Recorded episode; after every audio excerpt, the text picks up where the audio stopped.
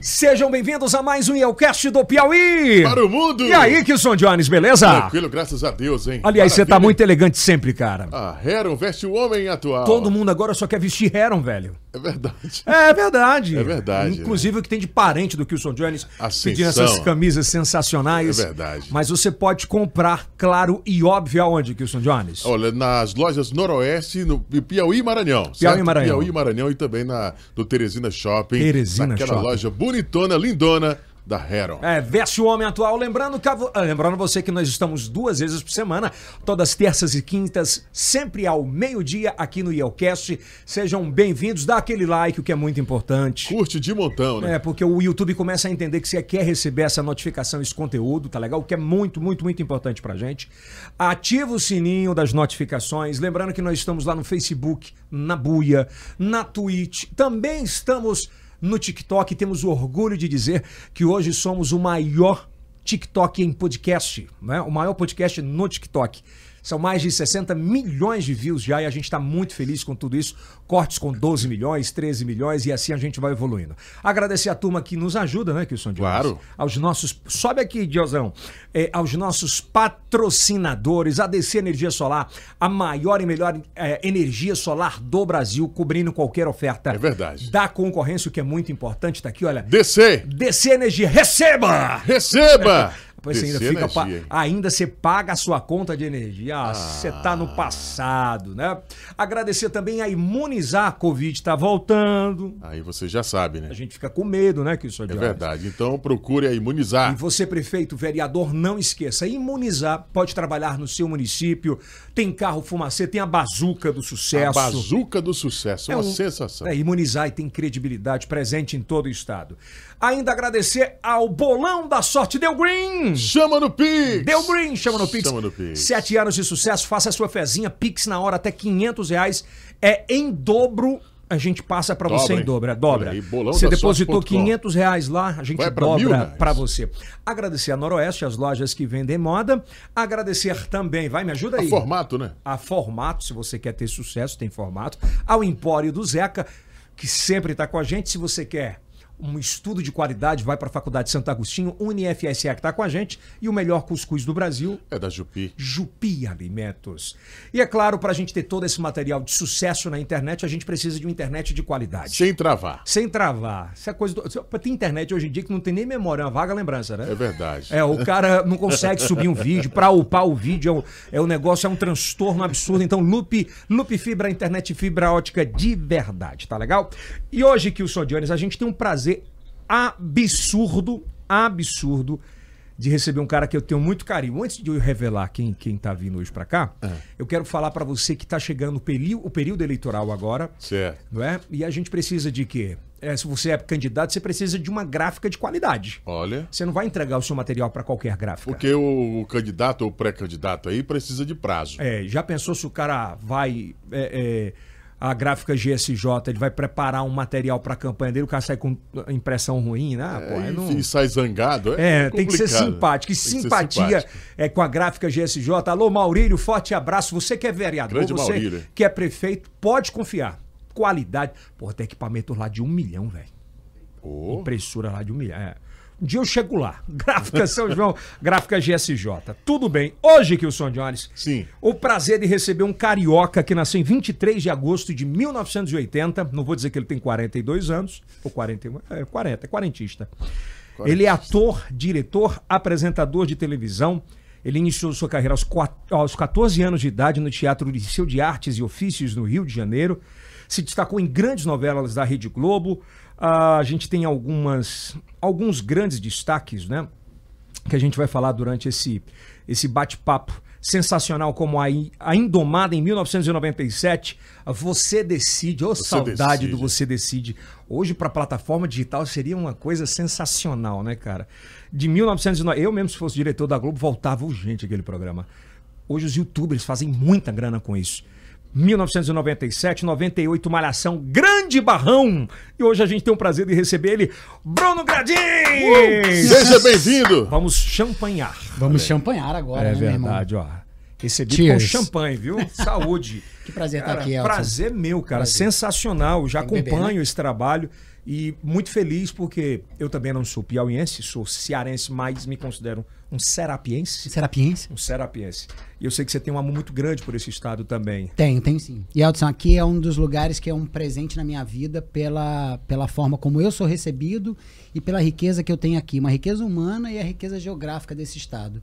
Eu, graças a Deus, posso dizer que eu conheço mais de 80 municípios aqui.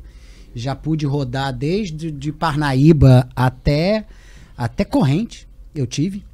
Então, é, tá nesse retorno aqui, poder estar tá aqui contigo e ver essa estrutura que você criou, que você evoluiu, quanto que é para mim é para mim uma honra. Eu sei que é, é, é missa de cor presente, mas é, eu gosto realmente de afirmar isso porque para mim olhar isso tudo aqui, cara, Cara, e o bom é que a gente tá fazendo uma coisa do Piauí pro mundo. E é uma coisa Exatamente. de muita qualidade, né? Que era uma das coisas que eu falava há tempos atrás. Eu falava, a gente precisa ter a descentralização da produção de conteúdo. Verdade. E que a produção de conteúdo ela tem, ela ganha amplitude a partir dos seus lugares de produção, porque sempre foi uma coisa muito sudestina, sempre foi uma coisa muito que ficou ali restrito ali. E hoje olhar isso aqui, isso aqui é padrão mundo, não é mais um padrão. Ah, não, isso aqui é padrão nacional. Não é, isso aqui é padrão mundo. E, e o foda, né, Bruno, que se a gente lembrar, tipo há 10 anos atrás, é, para quem quisesse fazer sucesso, tinha que vender tudo ou ir para São Paulo ou pro Rio. Não, e exatamente. Às vezes você tinha três, quatro, cinco canais que te davam o poder disso. E não só canais de.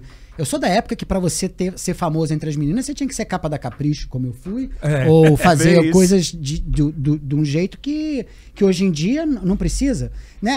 Para mim, eu, eu olho, e eu até usei um termo que é a winderserização do Piauí e da, e da comunicação. Muito foda esse tema. É, não, eu falo isso, absolut, falo sempre sobre isso.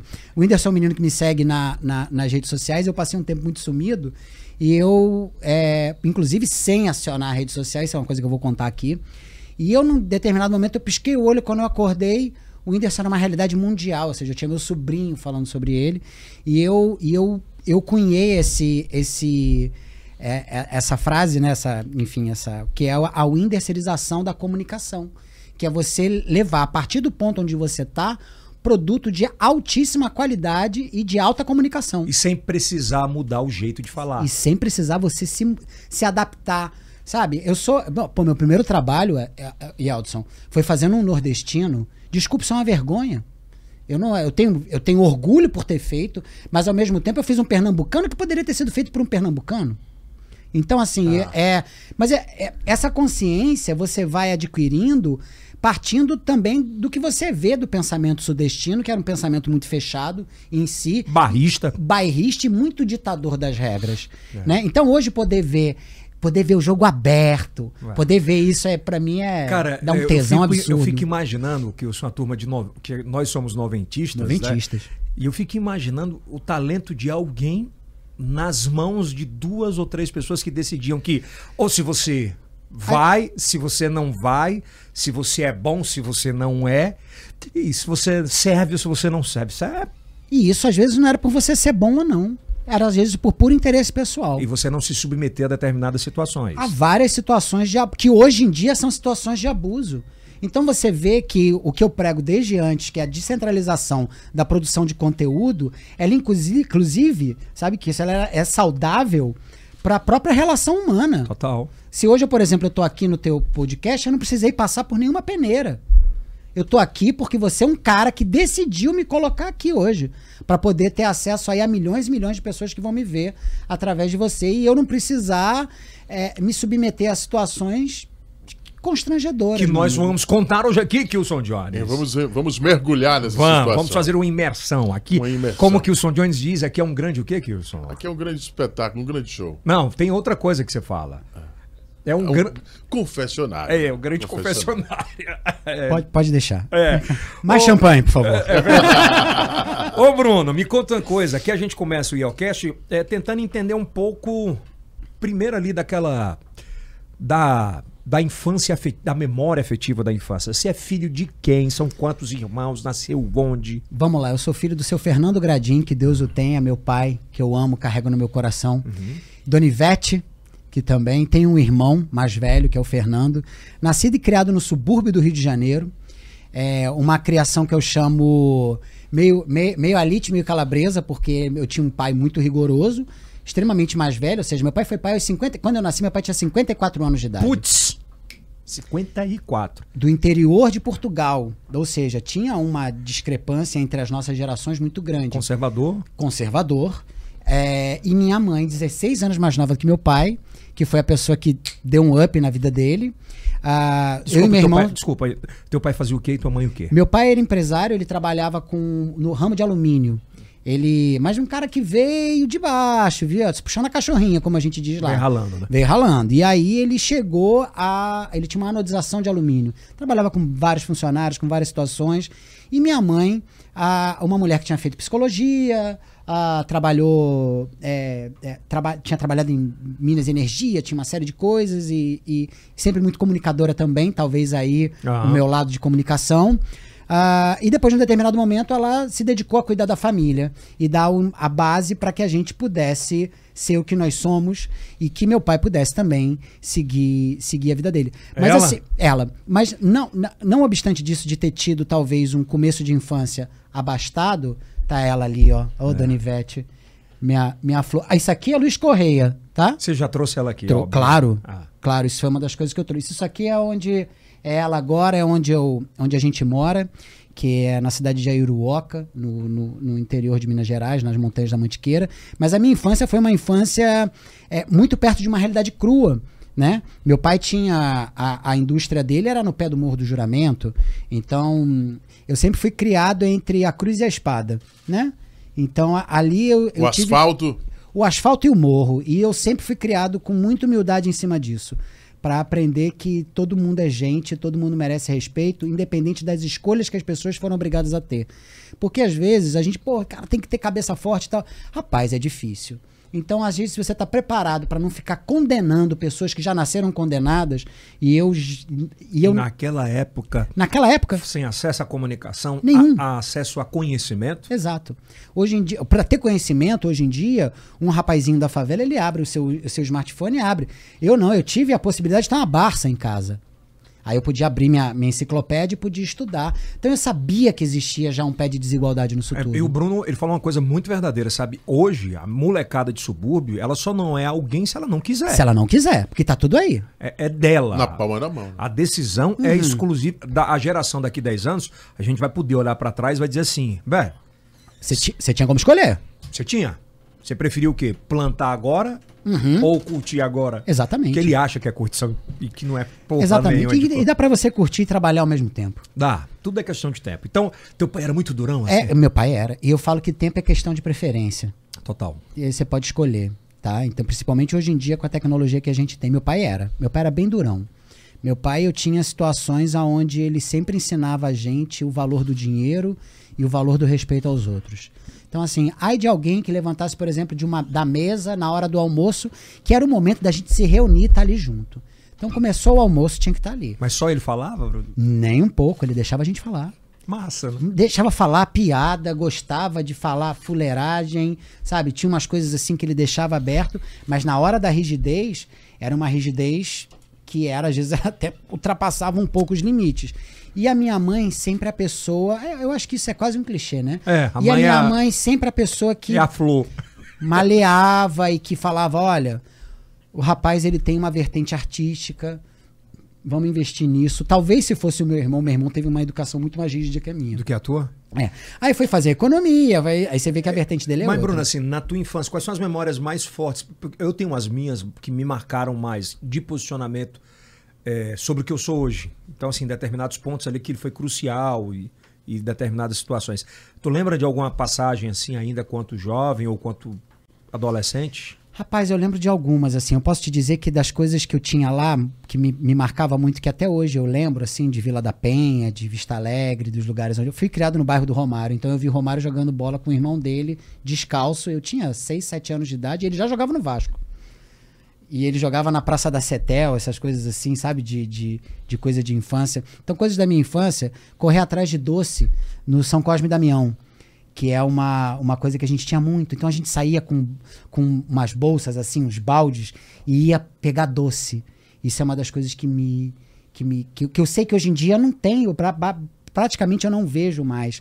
Então isso é uma das coisas que me chamava muita atenção. Tem uma situação, Yeltsin, que essa é uma situação de... Essa é uma situação violenta, mas que ela me marcou muito. Quando eu tinha 11 anos de idade, eu vi um cara ser assassinado na, na esquina de casa. Jogando bola e tal, e aí eu... A gente ali jogando bola, daqui um pouco parou um cara de moto, pegou, sacou a arma, papá, matou o cara, e a gente correu, se escondeu... Daqui um pouco a gente, um olhou pra cara do outro, falou: vamos voltar a jogar bola, vamos voltar a jogar bola. Pra você ver o, O que é comum, né, o cara? que era comum. Eu falei isso hoje no Bom Dia. Rapaz, incrível, né? Hoje, eu, hoje eu falei um, um moleque, que, um cara que foi assassinado, e tinha uma- um, um monte de moleque em cima do muro, vendo um cara do IML tirar o corpo do cara. Remover, né? Cara, eu fico assim, meu irmão, qual a imagem que Qual a imagem passa que a ser uma passa? coisa comum? E- e- mas assim, em mim isso é muito marcante, porque eu vi o quanto foi a banalização da vida humana.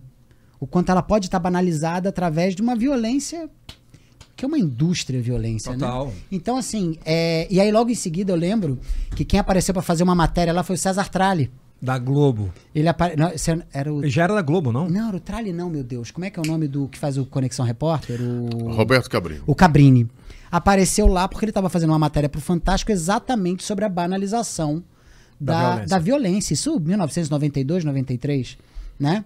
Então, assim, eu tenho algumas imagens da minha infância que elas me, me remetem tanto ao lúdico, como essa coisa do São Cosme e São Damião, como essa coisa de poder andar de bicicleta, como essa coisa do, do você poder... A, a- a gente não tinha... A, a- a nossa comunicação era tete a tete, né? A gente tinha que estar cara a cara. O pai falava, volta tal hora pra casa. 10 horas. Não era? Tá nas férias, é 10 horas. Olha, vou te dar. Agora, quando era fora de férias, eu tinha que estar às 8. Né? Tinha determinados momentos. Tinha várias situações, eu tinha. As brincadeiras eram outras. Eram outras, era queimada, era pique-esconde, era polícia e ladrão, era. é, então, essas são as imagens que eu tenho da minha infância. De eu estar o tempo inteiro na rua, podendo brincar. Eu ia já, com 11 anos de idade, meu pai deixou eu ir de ônibus para a escola. E aí, eu lembro que uma das coisas que minha mãe me falou era que eu tinha que ter muito respeito.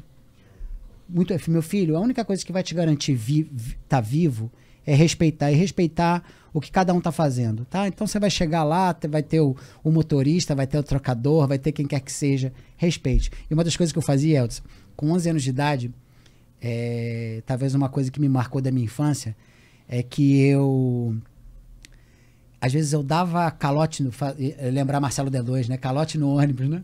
Eu dava calote no ônibus pra chegar e comprar uma rosa e levar pra minha mãe.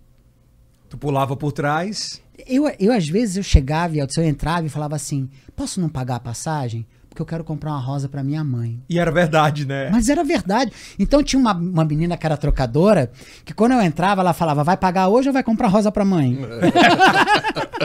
Mas todas as vezes tu comprava rosa? não, não. Não, né? Não, não, mas nem, to- nem todas as vezes eu dava o calote. A maioria das vezes eu pagava. É que quando eu queria comprar uma rosa pra ela, às vezes na sexta-feira, na segunda. Cara, e nessa época, me corrija se eu estiver errado, o Rio de Janeiro nessa época era a, a- a- era a, na época revolucionária, onde era, era a arte, né? Que eles Sim. associavam muito a questão da, da arte às drogas, da arte a isso, a aquilo, que não precisava respeitar pai e mãe, que Exatamente. Existia é, essa, essa- esse rompimento com a família que estava meio que na moda, que as pessoas queriam. falou tudo, é na moda. É, é, então era uma moda de romper com a, com a família e que, que só quem segurou, quem teve muita, quem teve muita firmeza. Agora, a, a, a, a minha geração, e Elton, por onde eu fui criado, é a geração do funk anos 90.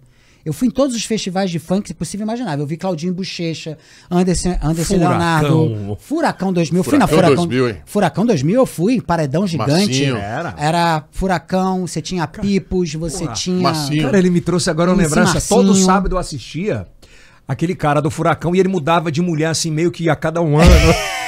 É, ele se- te- tinha a mãe loura, né? É, pelo amor, não tô falando. tô Não, não, falando não, eu não, não é um julgamento, era só uma, o que Mas não acontecia. era, eu via isso. Tinha Verônica Costa, era o Rômulo Costa e Verônica Costa, Ela foi DJ deputada, Malboro. ela foi vereadora. Ela é deputada. Ela é deputada, Ela né? é deputada. É, e DJ Malboro, pô, DJ Malboro a gente se conhece até, provavelmente até hoje, é que a gente não se fala há muitos anos. Programa mas- da Xuxa. Programa da Xuxa, ele é programa da Mas Xuxa, ele é um- Tubarão. Ele é um pica Tubarão. do produtor, cara. O cara é foda. Muito ele, foda. porra, pra, pra te dizer assim, e é um puta de um DJ. Ele fazia uma coisa, Yeltsin, que era do caralho. Ele pegava, ele colocava, ele tinha as duas picapes, época da picape, porra, tu viveu É, isso. Hoje é no Ctrl-C, Ctrl-V. lá É no- isso. E aí o que, que o cara fazia? Ele discotecava com as duas mãos, aí ele colocava a blusa na cabeça e ele virava de costas e mixava, passava uma música pra outra de costas com blusa na cabeça, voltava, tirava a blusa e ia.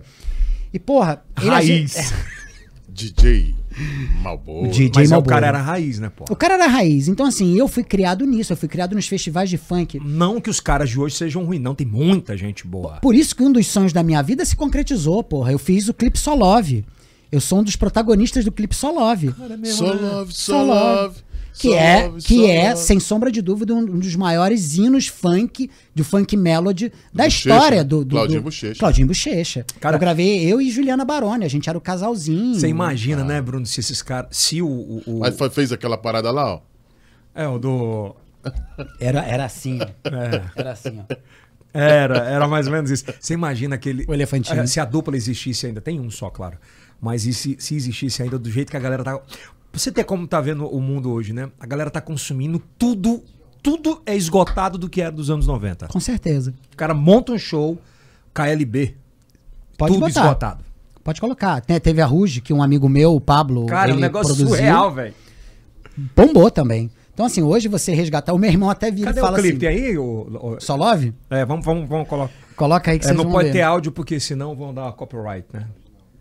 Não pode. Ah, infelizmente. Tem uma imagem? Se tiver imagem, foto, pode. Dá pra pegar em um minuto ali, um minuto, a partir de um minuto eu tô nela. E vocês vão ver assim um, um pedacinho ali. Mas eu falo com, pô, eu falo com bochecha. Pô, bochecha, pelo amor de Deus, meu irmão. É, porra. Porra, bochecha. Cara, enquanto os meninos encontram. E aí, como é que você descobriu a via artística, assim? Sabe aquela criança que todo mundo fala, tu tá perdendo dinheiro com ele? Ah, tem muito, né? Se eu fosse pai desse. Tá aí, ó. Tá Olha aí. eu ali, ó. É. 18 aninhos. Mas tu é carinha de mais novo, sabia? Aí era 18 anos, 1998. Esse clipe, Eldson, ele é um fenômeno. Esse clipe ficou seis meses em primeiro lugar no Disque MTV, cara. Que era o YouTube da época. Que era o YouTube da época. Todo mundo parava lá no Disque MTV pra ver isso. Top que isso- 10, Disque MTV. Top 10. É, eu lembro. E no top 10 ele ficou mais de um ano. Então, e porra, eu vou te contar depois a história desse clipe, quando a gente chegar mais à frente, eu vou, a gente vai resgatar ele, eu vou te dizer o que, que ele fez. Tinha um- um- eu passei uma com um diretor lá na Globo, que o cara quis me sacanear, ab- desses abusos que a gente sofre lá. Uhum. Inclusive, na época, meu pai com Alzheimer, o cara fez piada, e do meu pai com Alzheimer, um escroto. E, e ele queria me tirar. E esse clipe foi o que salvou meu personagem de eu ficar mais. um- quase um ano na malhação por causa desse clipe. Por conta do clipe. Por conta da força que deu. Na nossa época, não era os views, era a quantidade de cartas que você recebia.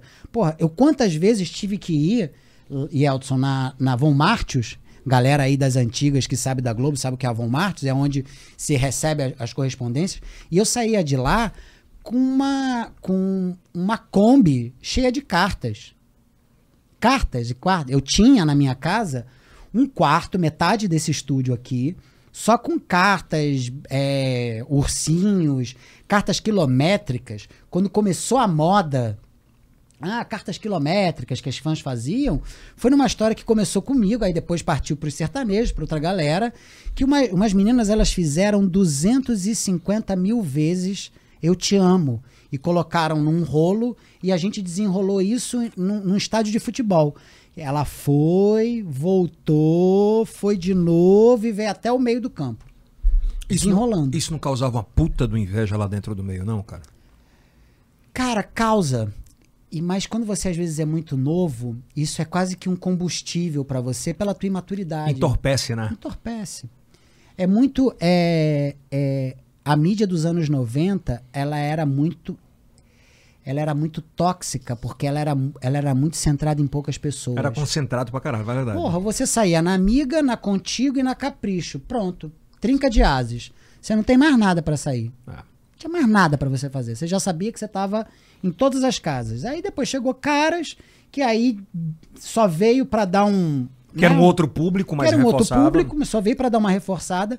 Mas realmente, o que você queria era sair na Amiga, na Contigo Na Capricho que- Contigo era. Porra, qual era a mãe dos anos 90 que não tinha, velho? A assinatura da, do Fuxico, Exato. da, da Contigo era. Era, Era- menina. era Era. Você tinha Então, um assim, vendedor em cada esquina. Eu começo, Eldson, com essa coisa das pessoas dizendo, pô, mas esse garoto ele tem umas tiradas, ele tem umas falas, ele tem umas coisas, e sempre aquela coisa, tá, tá perdendo dinheiro com. Tá, vocês estão perdendo dinheiro com ele, né? E minha mãe virava e falava, mas eu não, eu não quero o dinheiro do meu filho, o dinheiro que ele ganha é dele. Ela sempre disse isso. E ali, com 13, 14 anos de idade, uma amiga é, colocando aquelas pilhas, vamos embora, vamos fazer curso de teatro, vamos fazer um curso de teatro, fazer curso de teatro, e fomos pro, fomos pro liceu. A minha mãe, não, tu vai pro liceu, que o Liceu de Artes e Ofícios é um lugar bacana, tem teatro próprio, é legal, e você vai... É uma escola, né? Minha mãe, é, Pra quem tá assistindo, só pra ter ideia, É a turma, não- muita, muita gente não conhece. é uma escola do Rio de Janeiro, na verdade, ela é uma escola de artes que tem na Praça 11 do Rio de Janeiro, no centro, né? É, muita, muita gente acabou passando por lá para estudar outras coisas, né? Depois teve o tablado e tudo. Como eu era do subúrbio, Edson, para mim era difícil chegar no tablado. Compreendo. entendeu? Era mais fácil chegar no centro da cidade. Então, essa coisa assim, eu tenho uma geração inteira que correu em paralelo comigo, que nesse mesmo período, eles faziam o, o tablado, que realmente foi a grande escola que. De arte do Rio. Meu Deus, se você parar para fazer a lista do que de quem saiu de lá, é ba... mas aí é que tá a tu, tu covardia. lembra de alguns, assim? que- Ah, é... va- vamos lá. Nossa, se eu dos grandes nomes, assim. Olha, pra você ter uma ideia, o Alexandre Frota, né, tem, tem- tem uma galera que saiu de lá assim mais um pouco mais polêmica, né? Ah, mas eu não tô querendo, eu não tô querendo, eu não tô querendo Posicionar errar na pra- mão aqui. Mas eu tenho uma galera da minha geração ali, que era o, que era o, o André Gonçalves, né? Que é um puta de um Grande ator, né? André. Baita de um ator. Dá problema Então, de vez em quando, mas... Ele de vez em quando dá uns defeitinhos. É. Mas é amigo, é irmão e é super do bem, É, cara. né, cara? Sabe aquelas pessoas que você olha e fala, quem nunca? né? Ele tem personalidade forte, não tem, Bruninho? Ele, ele tem, ele tem, ele sabe se posicionar, né? Então, às Quando eu vezes falo posicionamento forte, é, é sobre- ele é não isso. alisa. Ele... Ele não alisa. Bateu, levou. Então, e também um cara muito, é, um cara, um cara com uma criatividade absurda assim. Não Fora é- da curva, ele? Fora da curva. Fora da curva. A- Acho, inclusive, agora não sei como ele tá, mas acho que ele, durante muito tempo, foi subaproveitado. É. Grandes nomes saíram de lá. Da, da, da, É, da- sem sombra de tablado? dúvida, é. Sim, sim, não tô querendo. É que você fez a pergunta, você até me apertou um pouco. Mas isso vai ao encontro do que eu sempre, sempre falei sobre uma covardia que existia dentro do meio artístico, é, aonde as pessoas da Zona Sul, os filhos dos filhos, os mais bem criados, eram eles que tinham o caminho mais estreitado. Né? Haja visto que a, a televisão ela, ela era branca até pouco tempo atrás. Agora que ela começou a colorir um pouco mais, os negros começaram a ter um pouco mais de acesso, o pessoal da favela, CUFA, né? É- é- também existiu o milagre Cidade de Deus, né? É, Cidade verdade. de Deus, ele dá um. Bruno, por exemplo, na época que você participava, que começou a participar das aspas peneiras, né? Tu olhava assim, via um negro, cara tudo caralho, foda. Aí você via um, um cara da Zona Sul, fazer bem menos. Aí na tua cabeça tu falava assim, como esse cara perdeu o papel? Eu já sabia porque como tinha perdido, né? Porque era muito escancarado que, que, que dentro da televisão era o filho do filho do filho, o sobrinho, a- o QI, o que comia, o que dava, o que. Como é? Exatamente, bicho. Isso aí, isso aconteceu muito, né, bicho? O teste do sofá, a, a história do, do cara do cara ter uma relação é, sexual com alguém e tudo mais, isso às vezes partia de um padrão. Às vezes o cara queria o lourinho. Ele queria pegar o bonitinho, de olhinho verde. Nesse período é, de teste, assim, tu falaste agora sobre o cara que queria, o cara porque queria comer, o que queria dar. É, tu passou por alguma situação muito difícil de assédio, que tu nem imaginava que era assédio? Que Pass- era normal? Passei e eu só fui descobrir anos depois. Parar e olhar e bater e falar: caraca, aquele dia foi assédio. Assédio moral e assédio sexual. Tipo, tu, tu lembra do episódio? Ah, lembro e posso até dizer sem citar nomes, assim, mas eu tive uma vez na casa de um diretor, numa determinada situação, Qual era a novela? e que. Aí eu vou entregar o diretor. Eu posso dizer o ano, 2003. E... Entregou do mesmo jeito. É do mesmo jeito, já foi, só olhar ali. Em que eu passei por uma situação em que a pessoa virou e falou assim: teu personagem, teu personagem tá meio fraco, né? Aí eu olhei e falei, pô, mas eu tô fazendo. Assim, foi uma provocação, né? Aí até é, é, eu escutei assim. é, mas se entrar à direita ali naquele quarto, ele melhora. Caralho. Na tela. Na lata, assim. Pô! E aí eu me fiz de leso, fingi que não tinha entendido. Peguei a cerveja aqui, fingi que não ouvi, saí por ali. E, tipo, na hora. Mas na hora eu, eu saquei o que era, mas ao mesmo tempo não tinha como você reagir, Elton. Travou? É, não, eu, não, eu não, não, não travou, meu personagem continuou. Não, ele falou de travou, tu ficou muito nervoso. Na hora não. Na até, hora não. Até, porque, não era, tão- era meio que comum, né? Era comum. Mas é aquilo que eu tava falando um pouco antes, né? E você perguntou, até quando você perguntou, porra, como é que era a situação em termos de um negro e um branco, como é que era isso? Então, às vezes você tinha uma ascensão muito grande dos brancos por causa dessa coisa desse. é, o tipo, né? Era um, o tipo preferido, né? Do diretor. Exato. Então, às vezes você olhava, era, às vezes eram. Não eram questões artísticas, muitas vezes eram questões Sexuais. de aptidão sexual, cara. E Bruno, e isso rodava no- nos bastidores? Fulano de tal foi lá no quarto. Ah, meu Deus, meu amigo, isso aí a gente sabe muito. A gente pode ter certeza que, que hoje, até nos grupos de WhatsApp, né, que eu tenho, faço parte de alguns aí com amigos bem famosos, e a gente tem as regras, né? O que entra aqui não sai daqui. E você vê histórias assim que você fala, porra, cara, que, Que pesado, que merda, né? Porque realmente você entende que, que foi. É, é, a, a cultura audiovisual dos anos 90, ela passava por uma peneira que ela não, envolvia, ela não envolvia só talento. Claro, tem De muitas 0 a coisas- 10, o que é que era talento e o que é que era sexualidade? Seis talento, quatro sexualidade, mas às vezes em determinados momentos era 10 para sexualidade. Puta que pariu. Exatamente. Eu conheço história de, de gente que namorou diretor e que o cara ia pra Nova York, fazia, acontecia, voltava esculachando técnica e o cacete a quatro. E quando deixou de ser namorado, Pau. acabou a carreira. Vou fazer uma pergunta mais forte ainda, que eu acho que é importante a gente tratar. Tu conheceu, por exemplo, grandes talentos ah, da, da dramaturgia que se submeteram a isso mesmo sem entender o que era isso, porque era um negócio, e que acabaram a própria carreira, porque se destruíram no alto ego, tipo, entraram no mundo das drogas, depressão, de, de, porra, como é que eu me submeti a isso? É, eu posso te dizer com certeza, porque tem casos públicos assim. Mas é, eu realmente conheci gente. Esse mesmo caso que eu vou te dizer é basicamente isso. O cara, ele foi fazer né, novela de jovens e tudo mais. E Malhação? acabou. Novela de jovens. Muito bom. E, e ele realmente subiu a cabeça dele. Ele teve um poder muito grande, né? Porque tava, porque tinha, né? O, o boato era que ele se envolvia com, com, com quem mandava. E cara, Começou a pisar na turma. começou a pisar na turma, começou a esculachar uma galera e ele entrou na mira, né? E falou, bicho, o dia que esse cara sair do quarto, a gente abate ele. E não deu outro, Elton. Aí o cara, quando ele. Quando suspeitaram que ele não era mais O do o número um, o do quarto, toma. E esse cara era casado, velho? O, o fodão? O fodão? Não, não, não era não. Não, era, O não. Bruno Pessoa. não, não, eu pensei porque ele já foi casado, mas naquele momento Com ele mulher não era, homem? com mulher. Com mulher. Com mulher.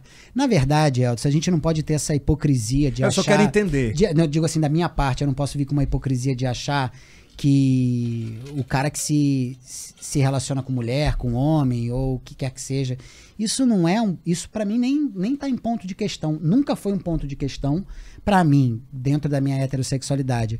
Foi por, por ser, não, não, não posso dizer que é escolha, ou que é o que é o que eu sou, né? Da mesma forma que eu vejo as pessoas sendo o que elas são. O que sempre me pegou foi se utilizar da sexualidade como, Esse é o ponto. como um poder, né? Como, como um ponto de poder e um ponto de escolha. Ou pra chegar em algum lugar. Ou para chegar em algum lugar. Eu nem discuto, Yeldson, às vezes o cara que entrou no quarto, sabe? Discute quem faz isso. Eu discuto o cara que fez o quarto existir. O cara que fez o sofá existir. É, é, é esse tipo que hoje está abatido. Esse tipo hoje ele não, ele não tem espaço, ele Eles não perderam o existe. poder, Bruninho. Eles perderam o poder, não. Eles são praticamente inexistentes hoje. Hoje, com a universalização, com a descentralização Do conteúdo. do né? conteúdo, essas figuras elas, elas morrem. Elas morrem. Graças a Deus elas morrem. Porque a gente hoje tem um poder. Você não vai passar isso hoje nos grandes. é, de- bom, não posso afirmar taxativamente, mas não escuto mais casos hoje com as plataformas que a gente tem. Dentro da própria Rede Globo, que as pessoas têm uma, uma coisa meio mítica com a Rede Globo, aquela coisa de, pô, e aí, como é que era? A galera se tacava na droga, fazer. Ó, não tem sala de suruba, não tem sala de drogas, não tem sala de nada disso. Para. Quando eu vejo às vezes um ator falar, ai, porque tem sala de suruba, vai conversa, velho. Todo mundo sabe que não tem. Tu tá é, com uma mágoa muito forte aí. Ou não conseguiu chegar em. Ou não conseguiu entrar no quarto. O quarto não era lá. Era na casa das pessoas. Qualquer situação que eu vi com droga, com a galera se afundando em pó, se tacando, suruba e tudo mais, nunca foi em ambiente do trabalho. O ambiente do trabalho da TV Globo, da- da- dos lugares que eu trabalhei, é extremamente profissional. A TV Globo é uma das empresas mais sérias para se trabalhar em termos de direitos trabalhistas. E até hoje bate dinheiro na minha conta de trabalho de 20 anos atrás. Coisa que eu nem sei. Já fiz novela em outra emissora que quando eu vi tava lá no YouTube eu dublado em, em espanhol e eu nunca recebi daquilo. E a Globo cumpre isso. A Globo, às vezes você chega e fala assim, é, é, recebe, às vezes não é muito, às vezes você recebe uma mensagem dizendo, ó, foi vendido pra Eslováquia. Agora, porra, quando que eu ia saber que minha novela foi parar na Eslováquia?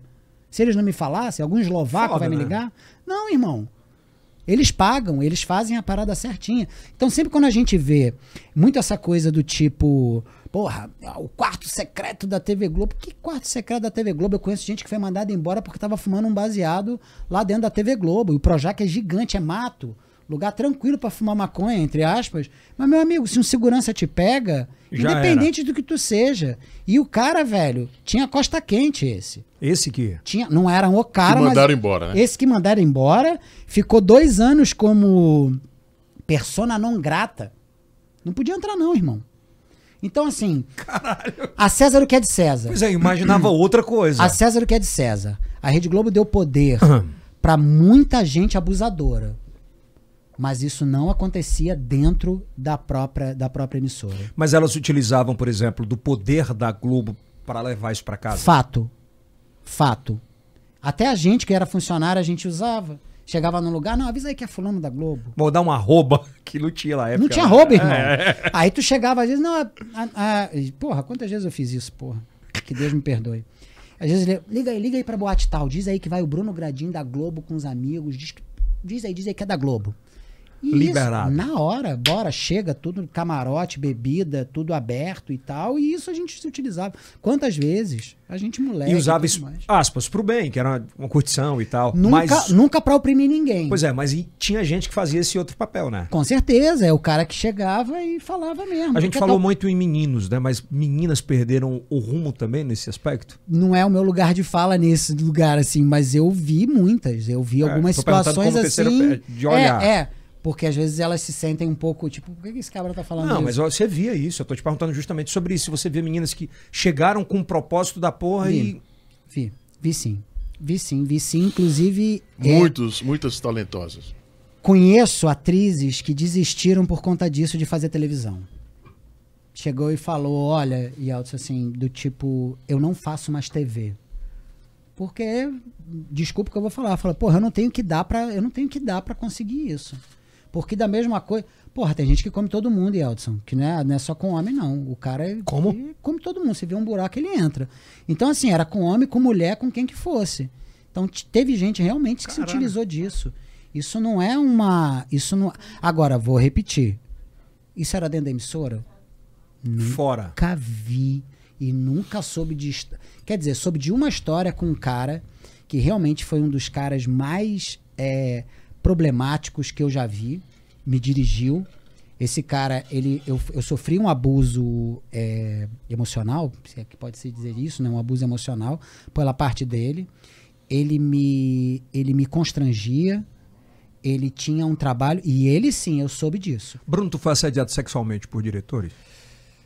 É, senão vão achar que é o Flávio. Não, não foi Não, o Flávio. Fui, mas dentro daquela história que eu te falei, quarto. se você entrar É. ali no quarto. Você já começou tal, a falar, pá, mas pá, de pá, outros depois? Não, não, não, não. Só esse. Até porque talvez eu não faça, eu não, eu não tava O dentro tipo do dos tipo caras. dos caras, entendeu? Não era olho acho que- verde, né? É, não era o grandão e tal, fortinho. Não, eu sempre fui mais mirradinho, mais pequenininho e tal, e mas não nunca, nunca fui assediado. Quer dizer, ó, eita. Esse aí é. Exclusivo, que eu sou Jones. Esse, Exclusivo. esse aí tá famoso no. Esse aí tá velho. Tá velhinho, velhinho, velhinho, velhinho. Vou falar, já dei a senha, mas não quero falar nome. Tá, fica tranquilo. Esse aí tá velhinho, tá famoso no Instagram, com os videozinhos. Caralho, já sei quem é. Que eu tinha 16 anos de idade, me deu uma cantada e quem cortou ele foi minha mãe. Na cara da tua mãe? Ele não viu minha mãe. Aí ele chegou, me pegou por aqui assim. Ele usava esse cavanhaque desde o início, não? Opa! Já queria até encostar, né? Tipo, sai pra lá, bicho. Mas ele veio e, e, e ele me deu uma cantada é, ali na, na, na- Bem. Ele queria. A gente tava numa festa de final de uma novela X. Que a gente Que não fazendo. era na TV Globo. Era. Nessa era. Não, essa era a novela. Mas afinal, não é, isso não estava dentro da TV Pois é, Globo. A não gente- era dentro da TV Globo. Isso sempre tem que se dizer, Elton. Pois é, por isso que eu tô porque ali comentando. dentro das quatro linhas, o jogo tinha regra e regras bem. Tinha juiz, viu, É. pra apitar ali dentro. Isso é massa, viu? Falar, acho que nunca ninguém Não, falou. não, a galera gosta de jogar umas merda no ventilador que a gente. Eu mesmo, nos grupos com os amigos, a gente fala, porra, a gente sabe que isso não é verdade, cara. É. A gente sabe que isso aí é um. Sabe, eu poderia estar aqui agora dizendo qualquer coisa, né, velho? Porque você diz, entrar sair pela Mas boca. Isso é muito verdade. decência da sua parte, inclusive. É, beleza. não- teoricamente, hoje eu não. Pera aí, posso dar um Oh, abraço? pode, pode. Toniel. Toniel é um dos maiores produtores de teatro do Brasil. Um dos maiores produtores de teatro do Brasil. Trabalha com a um- gente aqui, se Eu souber, fiz né? um cajuína carioca com ele, lindo, falando sobre ele. e muito bom te ver. É. Tô aqui. Pois trate ele bem, traga mais champanhe. Voltando, a festa acontecia fora. A festa acontecia numa churrascaria, sabe? A gente tava numa churrascaria, Yeldson, e aí. Deixa pra dar corte, né? Boa. A festa acontecia numa churrascaria e esse ator que hoje tá muito. Esse ator hoje, mais velho, bem mais velho, que tá muito famoso. Eu, te, eu fiquei um pouco com o pé atrás, sabe, com ele depois de um tempo. Hoje eu relevo no meu coração porque tá tudo certo, porque essas coisas não. Já foi. não né? O que eu digo, merda aduba, né? Então deixa adubar. Como é? A merda aduba. Verdade. A merda é adubo, meu É, eu não amigo. tinha conhecido, eu não conhecia esse. É, Mas é verdade. Então, assim, essa Cara, merda. e ele vende uma outra parada na internet, né? Opa! Mas é que também todo mundo. Machão Ah, pra você pode, caramba. você pode mudar, né, Yeldson? Acaba que você pode ter. ter ah, sim, essa história. Entendi. Entendeu, né? Mas não, veio, me pegou pelas costas assim, esse ator. Na época já era mais velho. E eu tinha 16 anos de idade, eu era menor de idade. Aí ele virou e me pegou por aqui assim, por trás, assim, me abraçou, eu já. Aí eu gelei. Você perguntou, tu travou ali? Eu travei. Porra, você tá falando de uma das lendas da TV. Você tá falando de um cara que você passou a infância inteira assistindo. Admirando. né? Admi- Inclusive, na, pra aquela própria novela, o cara arrebentou. Né? Tava de cavanhaque. E aí, porra, você olha e aquele cara te deixa numa situação constrangedora, porque ele chegou e me pegou e falou assim: e a hora que acabar isso aqui, a gente vai pra onde? Porra, tu 16 anos, velho. Pô, 15, 16. Né? Não que eu fosse virgem, não que eu fosse. Não, mas não. Não é, mas a questão não é essa. A questão não é essa. Né? A questão é o assédio. Porra, a questão é assédio, cara. E aí o. A minha mãe, velho, minha mãe é foda. Tu nem entendia, né, o que era aquilo. Na hora. é, Você saca o que é, mas assim, você não sabe como sair. Ah, tua mãe fez o quê? A minha mãe virou e falou assim: falou o nome dele e falou assim: Oi, Fulano. Ele vai pra casa com a mãe dele. Rapaz, mas o bicho travou o cu, que você vê que ele deu uma puxada, assim, ele deu aquele. Corte Tramontina. Nossa senhora, você vê que ele deslocou a alma dele do corpo uns dois segundos e voltou. Ah, mas ele é muito talentoso, seu filho, tá, papá, papá, papá, papá, papá. Minha mãe até hoje chama ele de velho tarado. É um cara que você não, óbvio que não quer nem conversa pra trabalho, né? cara? Rapaz, assim, pra te falar a verdade, são poucas pessoas na minha vida como o Flávio, eu não quero conversa pra trabalho. Ele até seria um que eu me reaproximaria no respeito, porque eu não levo isso, como eu digo, a merda que os outros fazem viram adubo no meu coração, né? Bruninho, Então- tu acha, ah, pra gente sair desse tema, né? Pra gente entrar em outros temas seus mesmo, específicos, mas é só porque eu quero entender esse mundo. Você acha que era tão promíscuo, assim, era tão comum pra esses caras, não tinha nenhum tipo de repressão? É óbvio, de Não que não tinha. tinha rede social, de. Imagina hoje, no outro dia você pega seu telefone e fala, disso ontem eu tava numa festa e tal, tal, tal, tava acabada a carreira do cara. Na hora. Não é? Então Na você não hora. tinha meio de comunicação, todo mundo travava. Então eles faziam muito por confiar nessa blindagem. Com certeza. O próprio, o próprio, e aí eu posso falar o nome dele, porque ele sempre foi um querido comigo, mas é, vem de uma outra geração e de uma geração que podia fazer determinadas coisas, o próprio Zé Maier, ele é uma vítima. Ele é uma vítima, não. Ele é um fruto disso. E posso dizer, talvez, entre grossas aspas, porque você nunca pode dizer que um homem branco, hétero, é vítima de alguma coisa, principalmente com a carreira que ele tem. Mas o próprio Zé Maier, ele, ele, ele é fruto de ações. E nem tô aqui julgando se o, se, se o que a menina acusou ele foi o que foi, mas é, é, é uma geração que é acostumada com. A minha história não é com o Zé, não, viu? Zé foi um queridaço Não, comigo, a gente entendeu, pô. Tá? É, mas o. O Zé não isso- usava cavanhaque. O Zé não usava cavanhaque, né? Apesar de ter sido a mesma novela. Aí- Mas é bom falar sobre isso, sabe? Porque a turma de internet hoje nem imagina o o que, o que você passava pra poder pelo menos tentar. e eu, se, se, eu- se, eu- se eu naquele momento me revoltasse. Tava fechado tudo pra ti. se eu tentasse abrir a boca, se eu tivesse chegado, por exemplo, no diretor de núcleo e tivesse falado assim: Porra, cara, acabei de passar por isso assim, assim, assim aqui agora. Iam olhar pra mim e falar: Deixa de frescura. Que porra é essa, meu irmão? E daí que passou Deixa de por viadagem. isso? Deixa de viadagem, porra. Por que, que tu, tu passou por isso? Que, que, que- e daí que tu passou por E daí? Sabe? Então, era assim, eram outros valores, era uma outra métrica. E se tentasse abrir a boca na imprensa. Tava fudido. Aí, meu amigo, Pau dentro, tava pau fora. dentro, você tava torado. E aí tu foi aprendendo a jogar o jogo. Na verdade, você vai aprendendo a, a moldar o teu caráter através dos teus interesses. E isso é muito agressivo, Yaldson. É meio que jogar o jogo, né? Exatamente, vai jogar o jogo É. e isso é o, é o você. O Mas- jogar o jogo, ele parte por você moldar o teu cerne. Com E, tuas porra, peças, né? Exatamente, você moldar o teu cerne, ele, Pra mim, eu acho que é das situações mais agressivas que a gente teve na década de, na década de 90, ali, 80, 90. Mas sabe o que acontece, Elton? A gente tem uma imagem muito sexualizada que, é de- que vem da pornochanchada, né?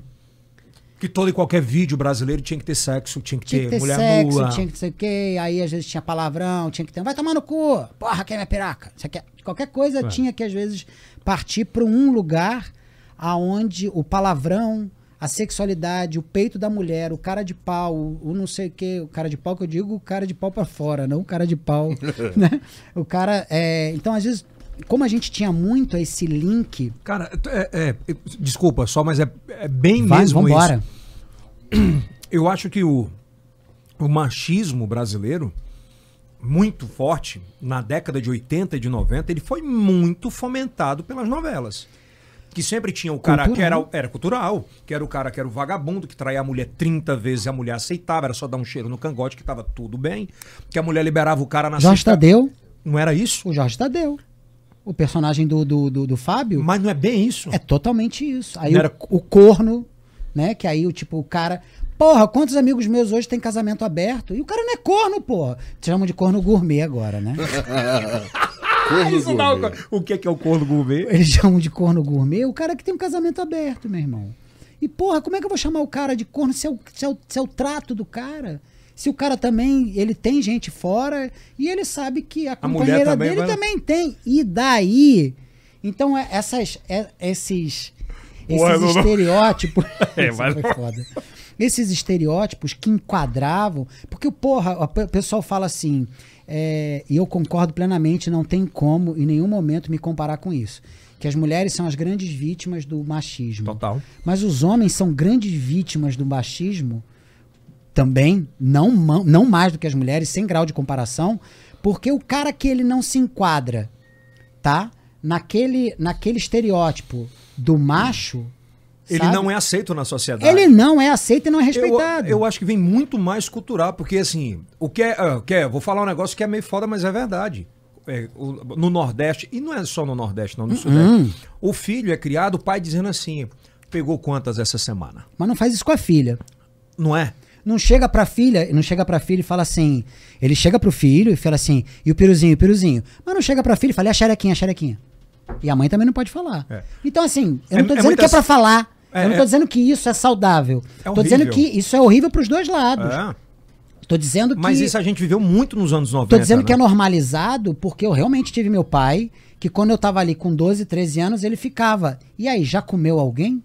O cara levava pro cabaré, velho. Levava. E eu com 13 anos, quando eu perdi minha virgindade aos 13 anos, com uma, com uma mulher e, e tudo mais, cara, eu tive que contar. Mais do que viver a experiência, eu, enquanto eu tava lá transando, Você pagou? a Ou- minha ou cabeça. Teu pai pagou pra não, isso? Hum. não paguei, não. Isso foi até uma situação. É, Pô, mas 13, né? 13. 13. É, é até uma situação um pouco constrangedora, porque a menina trabalhava para nossa família. E eu aprendi que eu poderia chegar e forçar e dar uma.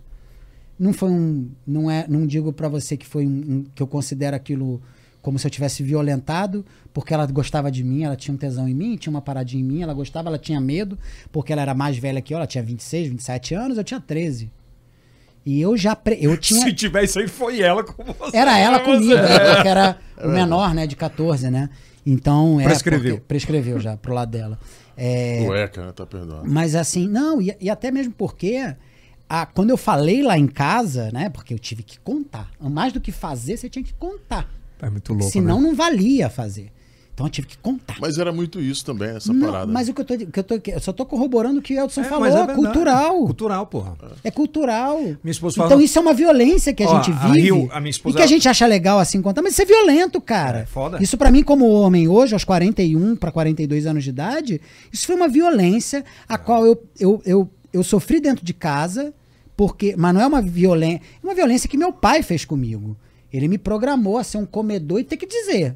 E ter que já me sexualizar ali, aos 13 para 14. A Rio me fala uma verdade, minha esposa sempre fala, diz, amor, a gente não consegue entregar nada do que a gente não receba. Então, se você não recebe uma orientação, você não consegue entregar porra nenhuma. Nenhuma. A orientação que você recebe qual é? Você tem que ser o comedor. Você tem que ser o fodástico, você tem que ser o cara da tua turminha que mais pega, embora você esteja casado. Exatamente. Então, o desrespeito. E aí é que entrou aquela história da brincadeira do, do corno gourmet, que eu falo, porra, velho, não existe isso, velho. Existem os acordos e existem os respeitos. Sabe? É, havendo respeito, Yeldson, a- estando dentro do acordo, respeitando quem está envolvido na relação, eu não vejo mal algum em nada. É, mas pro conservador brasileiro isso é muito complicado, né, Bruno? Com certeza, e eu respeito, inclusive, O isso. conservador, né? Porque, é, é, é- apesar de eu achar o conceito de conservar um conceito contra a natureza, porque nada se conserva, né? Faço até a brincadeira, meu amigo, mas a Via Láctea vai se colidir com Andrômeda daqui a alguns milhões de anos e não vai sobrar porra nenhuma. Tu quer conservar o que mesmo? Ou seja, você nasceu e vai morrer, tu quer conservar o que mesmo? Conservar isso tu Não passa pela religiosidade do brasileiro, não, tudo isso. Passa tal pela é- é- ela é humana, Yeldson, não é. só do brasileiro, é uma coisa humana. É, a gente não. vai trazer isso Eu desde digo a da Idade porque Média. se a gente for começar a puxar o Brasil pela. Enfim, pela. que tem que ser respeitada, Total. sabe? É. A religiosidade tem que ser respeitada e, e, e acima de tudo, digo que, o que esse, esse dado que você deu, ele é realmente um fomentador ah, do conservadorismo, que tem o, seu, tem o seu grau de valor, porque você imagina, eu sou um cara que respeita muito a instituição família, né? Apesar de eu respeitar a instituição família de forma ampla Não singular de. amplo. Qualquer núcleo de pessoas que se encontrem, que tem amor e respeito para minha família. Homem com homem, mulher com mulher, três, quatro, cinco, dez, o que seja. O que seja a escolha dentro do amor, para mim, O amor prevalece, em, sobretudo. é difícil essa pergunta. É. Ela não é uma pergunta tão simples de se dizer. O amor, ele prevalece enquanto houver respeito. Né? O, o, o respeito, ele é um grande balizador para o amor. O amor, ele talvez seja mais uma invenção nossa para que a gente ah, possa corroborar o que vem do respeito. Sem haver respeito, eu não consigo, eu não consigo mensurar amor. Então, por isso é que eu sou um cara que, que, que havendo esse tipo de respeito e de amor, é onde eu tenho, eu tenho grandes amigas, amigos que têm famílias múltiplas e plurais e, e dá um gosto ver aquilo, velho. Quantas famílias tradicionais eu vejo com um alto índice de agressividade dentro daquela história, sabe? Mas como eles cumprem um padrão Para a né, sociedade, né? para a sociedade, Para serem aceitos. passa, né? Então, É muito foda que você falou assim, o amor, é- o amor ele é capaz de tudo junto. Eu- Eu acho que a instituição família ele passa muito por respeito e amor. Então, quando você consegue unir essas duas coisas, eu acho que tudo flui. Sim. Né? O problema é que a gente, a gente vai chegar nesse tempo, nesse time aí de bater esse papo. Acho que a, a minha opinião, né? Eu acho que a família hoje é muito mais degradada pela peste de rede social, de um formato perfeito para vender isso o dia inteiro no telefone, eh, do, do que em casa, pô.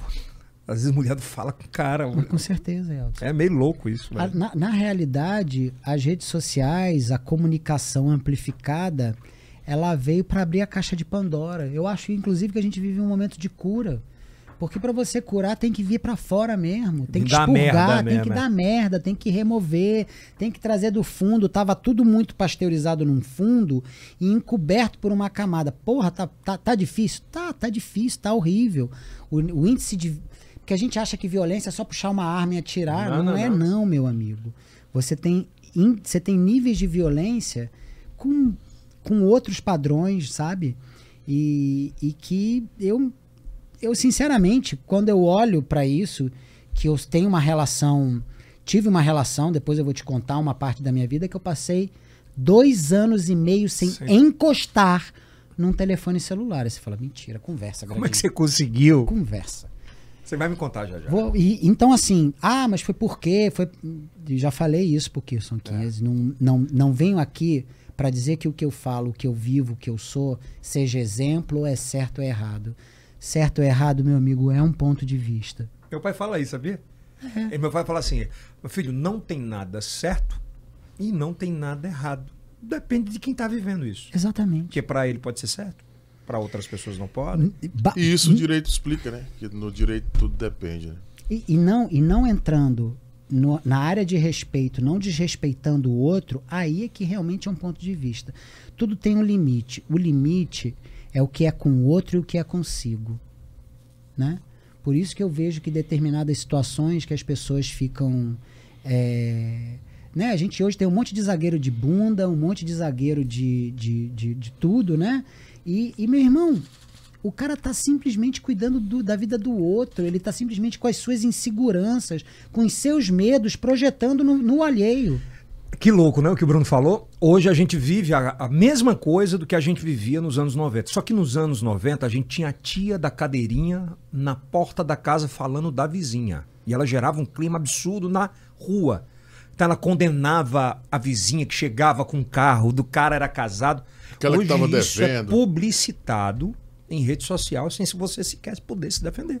Absolutamente. Quando você vê Não mudou o costume. uma coisa lá e. Não mudou o costume? Não. Só deu amplitude à internet. O que, é- que, que é o hater, né? O que, que é o hater? O hater, ele é alguém que sempre existiu. É isso. Ele não, não. Sabe, ele agora. Só tem só am- amplitude. Só, amplificou a covardia dele. Falou tudo.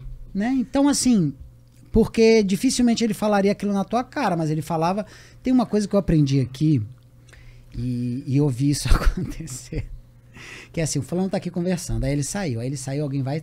Toma, Pau dele. Pau. E aí eu aprendi essa frase. É, é- é no Ceará era o coxinha. Era, não, eu aprendi isso aqui assim, que era o ô língua. É. ô língua.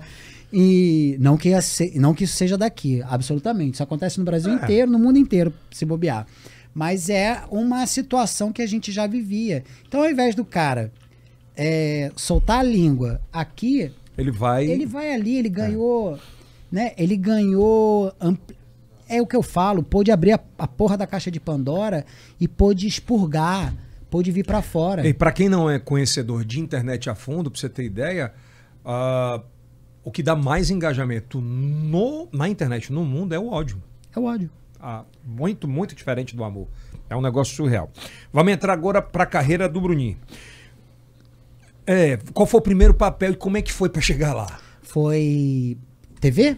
TV. Foi a Indomada. Não, você passou pro teatro antes. Faz, passei por teatro e tinha até uma parte do teatro do teatro amador, né?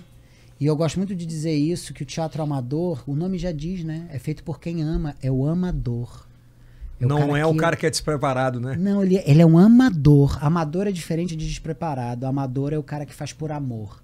Né? A palavra já diz. Ele Muito tá bom ali- isso aí. É uma. É o futebol amador, É. é, o vôlei amador, Amador. é o jornalismo amador. Ok.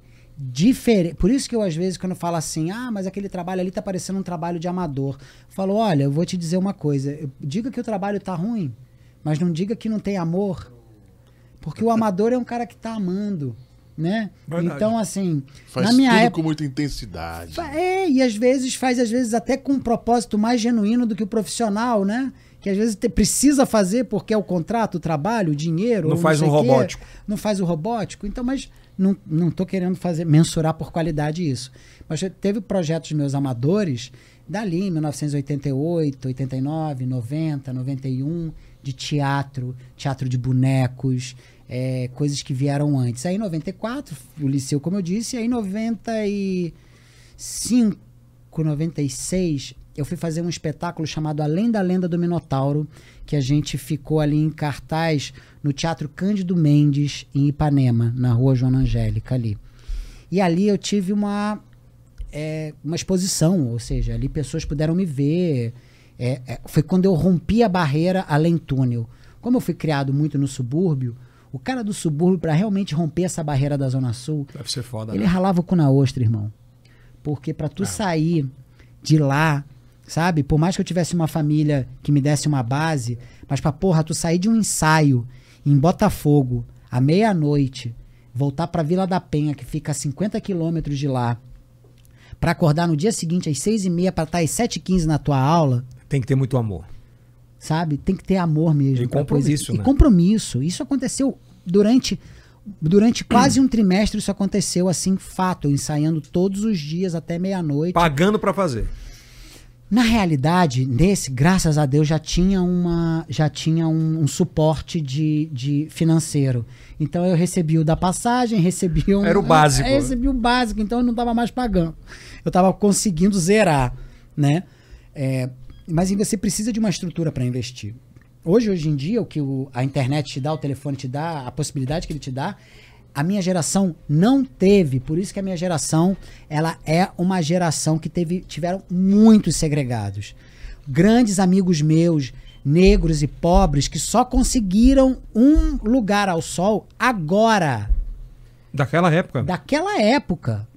Eu tenho uma amiga minha que tá numa novela agora, tá em Pantanal, a Aline Borges. Ela tá fazendo a esposa do, do Murilo Benício.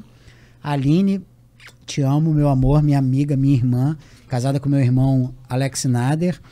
Que ela, com certeza, por ser uma pessoa que morava em Campo Grande, muito longe, por ser negra, por- e não se identificava como negra, a história dela é muito bonita com relação a isso. É linda, linda, linda.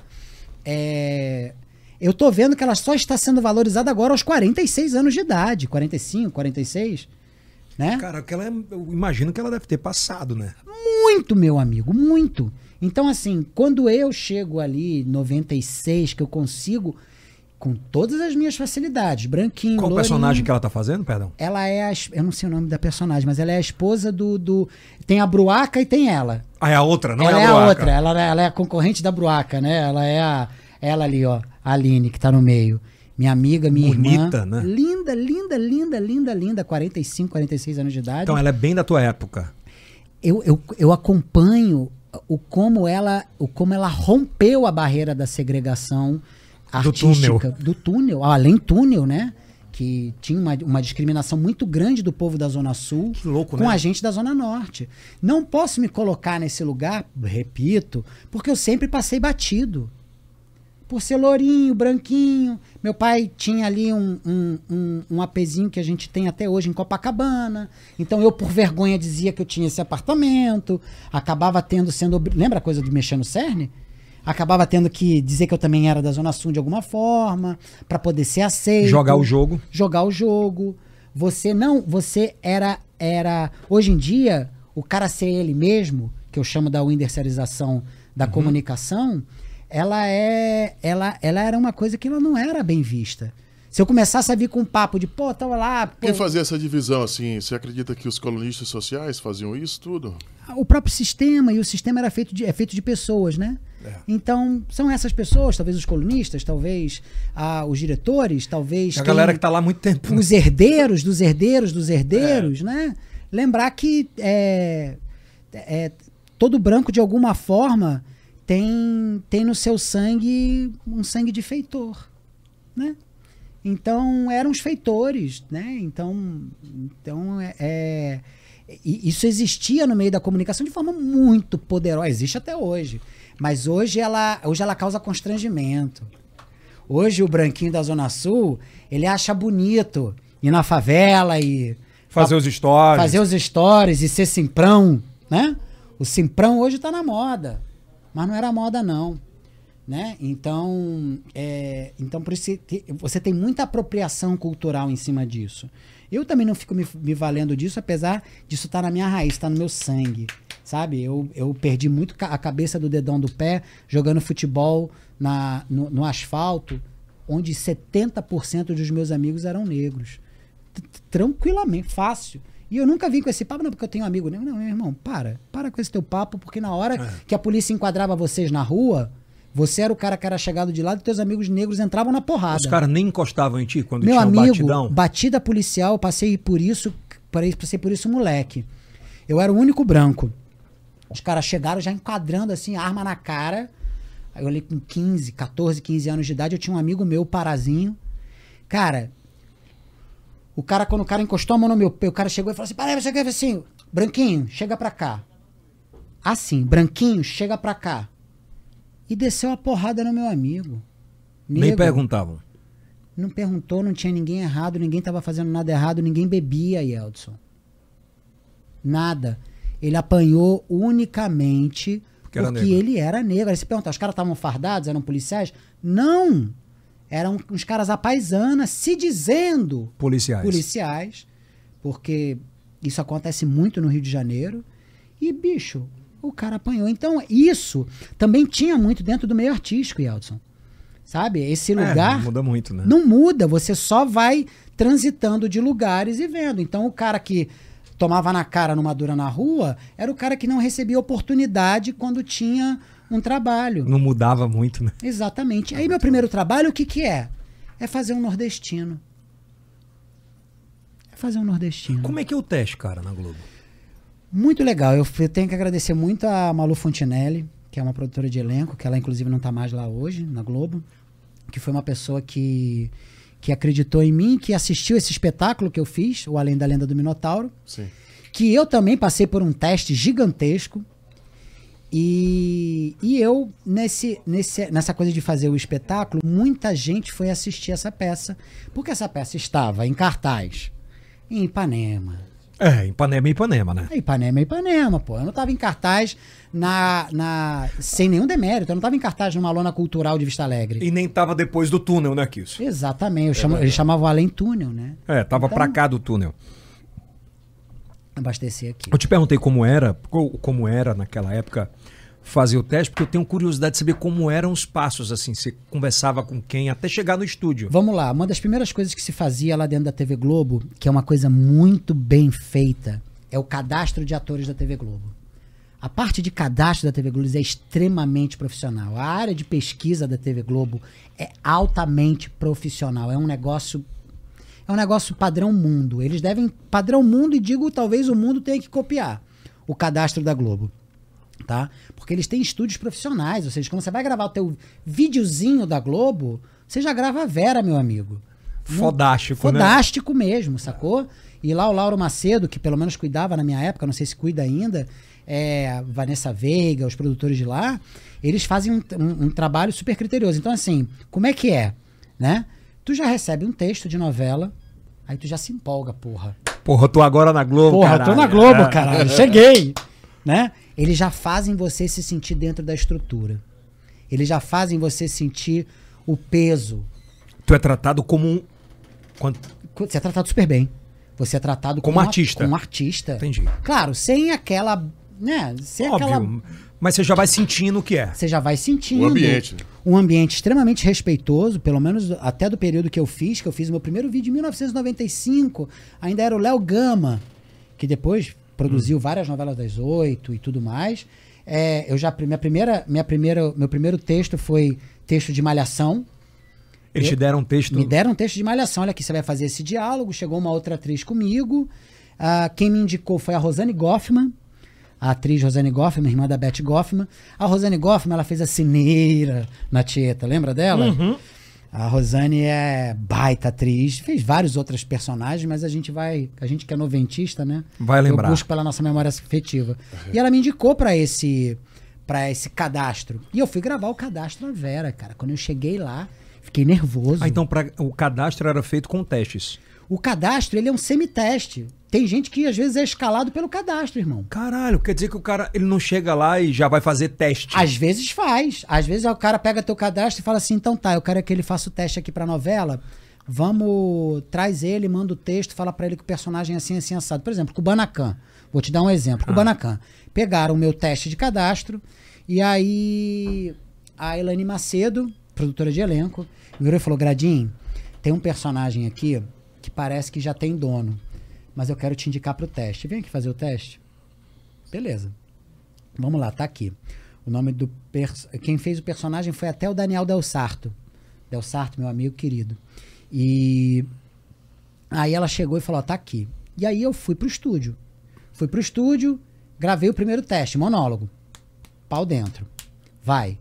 Aí terminou o teste, ela virou e falou assim: puta que pariu, tu vai dar um nó na cabeça dos caras. Falei, por quê? Eu falei, não, porque os caras estavam. Aí ela abriu pra mim. Porque os caras, porra, já estavam querendo o Daniel Del Sarto pra fazer isso aqui, bicho. E aí tu já vai embolar o jogo aqui. Tu vai embolar o jogo, o jogo vai ser um jogo alto, tu vai ver. Falei, é mesmo? É. Cheguei. Tá bom. Tava foda-se, vambora. Eu, por mim, Elton, Vamos lá fazer. vamos fazer. É assim, traba... Ou não, já tenho. a gente, ainda mais de onde a gente vem, além túnel, É.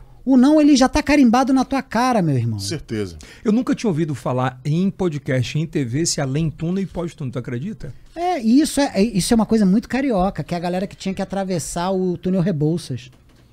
É na arte, é- pra cá pode ser, pra lá pode ser uma coisa muito mais comum, não, mas, não, nem é tão. Hoje em dia nem é tão comum. mas é massa você ter falado sobre Mas isso. é, o além túnel era isso, era o cabra que tinha que pegar ali a, e entrar e já pegar a, o elevado e ir embora, meu irmão.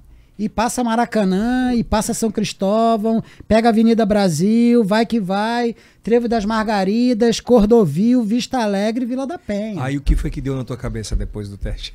Aí o que aconteceu? Eu cheguei pra fazer o teste, quando eu cheguei lá, eu falei, eu entendi. Quem tava, porra, pra mim, um dos maiores talentos da minha geração, um cara que brilha, brilha, brilha, que é o Bruno Galhaço. Ele é muito foda, né? Ele é muito foda, ele tem um star quality absurdo. O moleque é lindo, né? Pra, vamos começar? É. O moleque é muito bonito. talentoso. Ele faz parte de um padrão que foi muito privilegiado. Ele sabe disso. Ele soube trabalhar isso. E ele é um cara que. Ele é um exemplo, assim. Né? Se alguém puder trazer um cafezinho pra mim, Já sem vem. açúcar, eu agradeço. Sem. É, Vamos falar do Bruno novamente. é, e aí eu, o, o Galhaço, ele tava lá nesse teste, eu falei, porra, o Galhaço é bom, velho. Novinho. Novinho, nos, nos, nos- ele e o Del Sarto. Quando a gente terminou o teste, aí, aí pra você entender, um teste. Eu fiz com a, a Beth... Meu Deus, como é o nome dela? Que sempre fazia as novelas do Wolf, Lago? Beth Lago. A Beth Lago, a falecida Beth Lago, né? Que ela, ela, ela morreu há alguns anos. Puta de uma responsabilidade, né? Com ela em cena e ela, assim, dando um suporte, meu amigo. Então tu imagina, tu tá lá, né? É muito foda. Aí os caras te chamam pra fazer um, te um teste, porra, não é o não é o Avera. Pra você também ver como que o ator tem que estar disponível, porra. A entrega. É, porque ela fez um puta teste pros três. Não, não, não, tipo, ela, não, ela não teve uma predileção.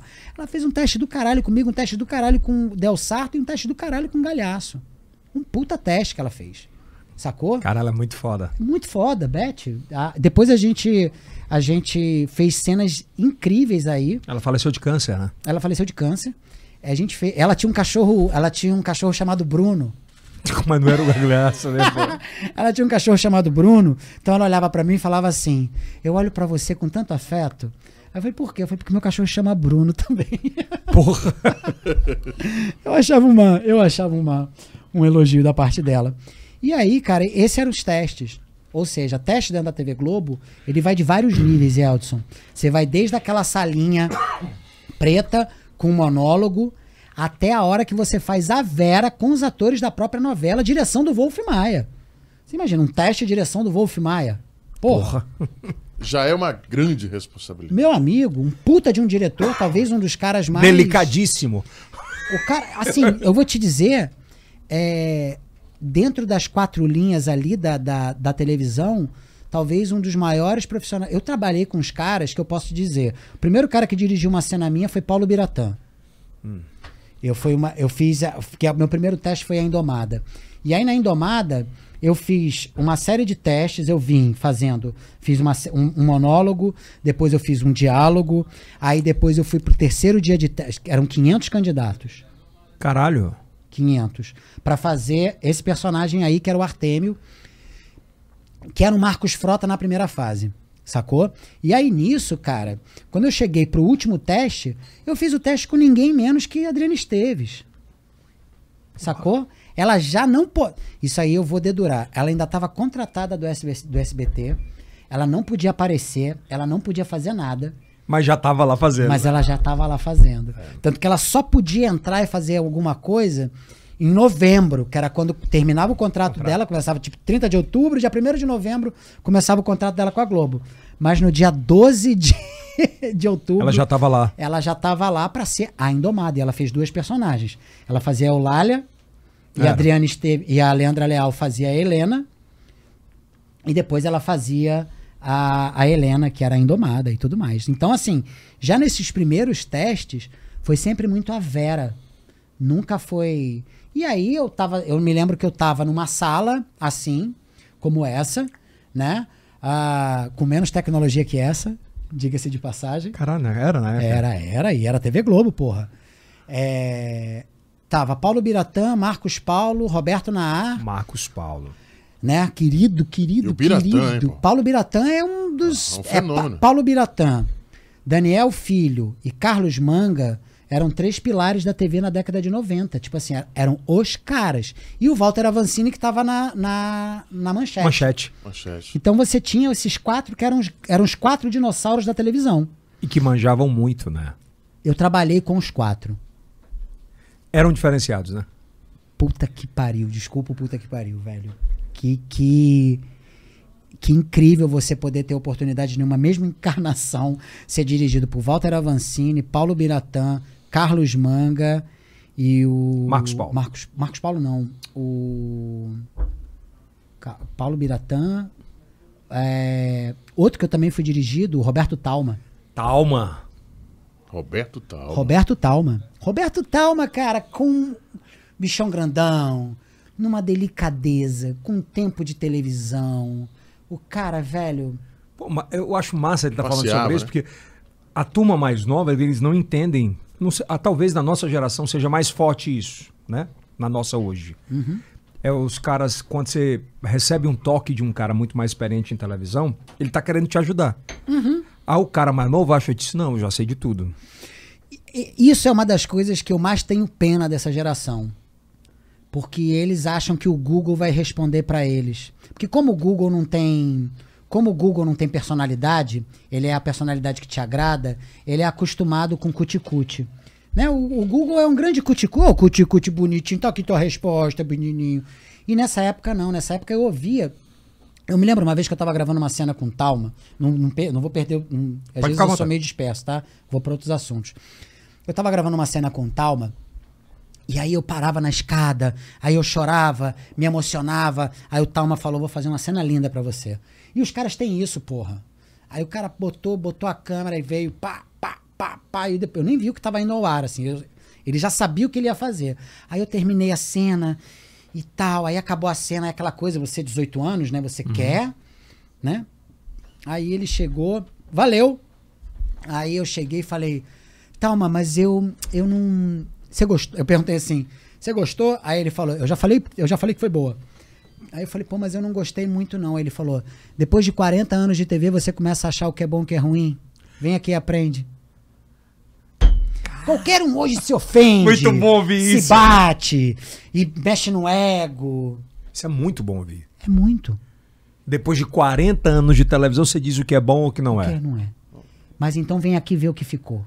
Aí ficou perfeito. Porra, quando eu olhei a cena, aí ele poderia virar e falar, vai pra casa, bicho doido. Mas ele falou, vem cá. Vem cá, Bruninho. As pessoas me chamam de Bruninho. Bruninho, vem cá, deixa eu te mostrar, olha aqui, ó. Pá. Aqui. Aí ele começou a me explicar como ele ia editar. Vou editar assim, assim, assim e assim. Tá bom? Olha como é que ficou teu olho aqui, cara. E aí? E agora? Aí eu falei, porra, Talma, eu nem sabia que eu tinha rendido isso. Aí foi que ele falou, aí ele bateu assim na minha barriga e falou: depois de 40 anos tu vai começar a saber o que é bom e o que é ruim. Concordo com ele. Você fez, você fala muito da Globo, mas na Band fez uma novela lá. Fiz. Inclusive com muitas cenas de sexo. Paixões proibidas. Ah, agora Como eram os bastidores disso tudo, hein? com muito respeito, porque a gente te- é um dos maiores agregadores de elenco e equipe da televisão brasileira, se chama Inácio Coqueiro. Inácio Coqueiro. O Inácio, ele é, ele deveria ser muito mais valorizado do que ele é, porque ele era um editor que virou diretor. Então é um cara que na hora que ele dirigia, ele sabia como vai ser montado. Que é a grande vantagem de quem já passou por isso. Exatamente. Então ele, porra, ele dirigia com todo o olhar da cena. Ele já sabia onde estava a câmera, ele já sabia para onde ia. Então Paixões Proibidas realmente foi uma novela muito polêmica. O horário também, né? O horário era 20, quase 23 horas e tudo mais. A gente tinha um problema muito grande porque a gente tinha uma péssima entrega, porque a gente vinha depois daquele programa do R.R. Soares. Então o Ibope, Não tinha nada. Porra, Era- o Ibope ia a zero. Aí a gente levava o Ibope a 4, 5. Então isso, a gente tinha um aumento de 400, 500% no Ibope. Porra, se a gente tivesse uma entrega, cara. Se a gente tivesse uma entrega ali de 4, de 5, É, já a virava gente tinha muito. alavancado muito mais. Então essa novela, ela passou por várias injustiças, tá? Uma delas era essa, era uma entrega e e foi realmente um- uma, uma novela que, que deu o que falar. Você tinha o, o Felipe Camargo. Você imagina essa novela hoje? Essa novela hoje é um, um sucesso absurdo. Primeiro que a gente ia ter uma tecnologia para poder fazer muito mais e melhor. A gente ia poder ousar muito mais e melhor, É. sabe? Ah, talvez ia ter que ser um pouco mais tarde, porque parece que a criançada adentrou o horário, né? Na nossa época, na minha época, porra, sabe o que que eu assistia? Comando da Madrugada com Goulart de Andrade. Era verdade. A Mauri Júnior. A Mauri Júnior. A Mauri Júnior. Então, Otávio assim, Mesquita. Otávio Mesquita, mas o Comando da Madrugada, quando dava duas da manhã, tinha um striptease. Era. Mas o Otávio cobria os bailes do Rio de Janeiro. Cobria. Era. Cobria, Você lembra? cobria, claro. Então, assim, eu ali na, em Paixões Proibidas, Olha aí. eu tive. Ô, cadê? Olha ela aí, ó. Olha esse elenco, cara. Esse cara que tá ali na ponta é o, é o Virgílio. É um baita de um ator. Né? Flávio Galvão, Miguel Porque pa- Thierry. passeou Portugal. Pa- Eu fiquei quatro meses em Portugal gravando, porque isso era uma produção da RTP de Portugal com a Bandeirantes no Brasil. Então você tinha uma dupla produção. Isso aqui é uma atriz, meu amigo, que além de linda, que eu falo isso aqui, parece que é isso aqui, né? Essa daqui, ela é uma atriz que além de linda, ela é um fenômeno da atuação. É, é a, ela é a São José. Elisa de Malde... Mandeville. Era o nome da personagem. É, eu tô. ah. né? Era a Elise de Mandeville que casava com o meu personagem. A gente se casava. Se Por isso, tiver- quando ele falou cena de sexo, foi com ela. Foi com ela? Foi com ela. Ô, Bruninho, nessas cenas assim, cara, você não fica. Quando eu tinha 18 anos, eu fiquei. Aí, com 26, eu já consegui me controlar. E fica todo mundo peladão mesmo. Na verdade, eu usei um tapa-sexo. Mas Sabe que tem muita gente que tem curiosidade pra saber se. acontece de, às vezes, você se excitar assim. Acontece porque é teu corpo que tá ali. É você que tá ali. Mas há um respeito muito grande. Há um respeito muito. Eu me lembro de uma cena do de Dona Flor e seus dois maridos que nitidamente o, o Vadinho sai da cama de pau duro, porra. E vaza. Vaza. Vaza. Vaza. Era. Quem era que fazia, meu Deus? Era o Edson Celulari. E não tem como controlar, né, velho? Mas, meu amigo, não tem nem por que você. Claro, você, em algum momento, vai depender muito da tua relação com a atriz. Mas com em, quem alguma, tá do outro lado. em algumas cenas dessa, des- umas cenas dessas de novelas, por exemplo, de novela, né? Existe, existe um momento de, de encostar ou de, de uma coisa mais. Rela. Mais forte. Rela, rela. Não, não, penetração é impossível. Não, compreendo. Lógico Mas que não. já vi filmes daquele Lars von Trier que teve. Novela. Novela não não não tem notícia disso. O ambiente é hermeticamente controlado em respeito sempre à atriz, O que é, ela o que tá que mais é ser exposta. hermeticamente controlado? Equipe reduzida. Ah, é? totalmente reduzida. Às vezes, inclusive, um pano e a galera fica atrás do pano. E ali na tua frente é dois, três câmeras, o boom man, Que é o do microfone. que é o do microfone, e olhe lá. E o boom man, assim, Olhando pro lado. olha pro chão e tu, tu vai. Não que ele receba essa ordem. A equipe é extremamente aí, ó. profissional. Agora, assim, Eu- um- um- uma curiosidade, assim, caso ah, da atriz ser casada, assim, teve alguma treta com, com rolou ciúmes ou em alguns casos? Olha, você pode ter alguns casos de ciúmes, mas eles nunca. Afloram isso pra equipe, né? Eles nunca afloram isso para a equipe ou dentro das quatro linhas. Eu, por exemplo, que eu tenha vivido, nunca tenha. Não que eu tenha visto. Porque são, são cenas muito fortes, né? Tu falaste mais cedo sobre a porno chanchada e vem nessa cultura de ter cenas especiais, né? Mais forte. E eu me perguntava muito se eles vão pelados mesmo, porque tem não, cenas. não. Roupão, você entra de roupão. Não, não, digo na hora da cena. Na hora da cena você sempre tem algo. Depende muito, Yeltsin, do que você vai precisar pegar. Não, preciso pegar vocês nus mesmo. É porque o bumbum do homem sempre aparece e al- algumas vezes da O mulher. seio da mulher. É. São E esses é- dois. É o clássico, bunda do homem, seio da mulher, né? Hoje em dia, já com as, a, a- com as Netflix, com as, É. com as séries e tudo mais, o nu, mas o nu, eu posso falar por mim, pelos meus amigos e pelas pessoas que eu conheço no meu entorno.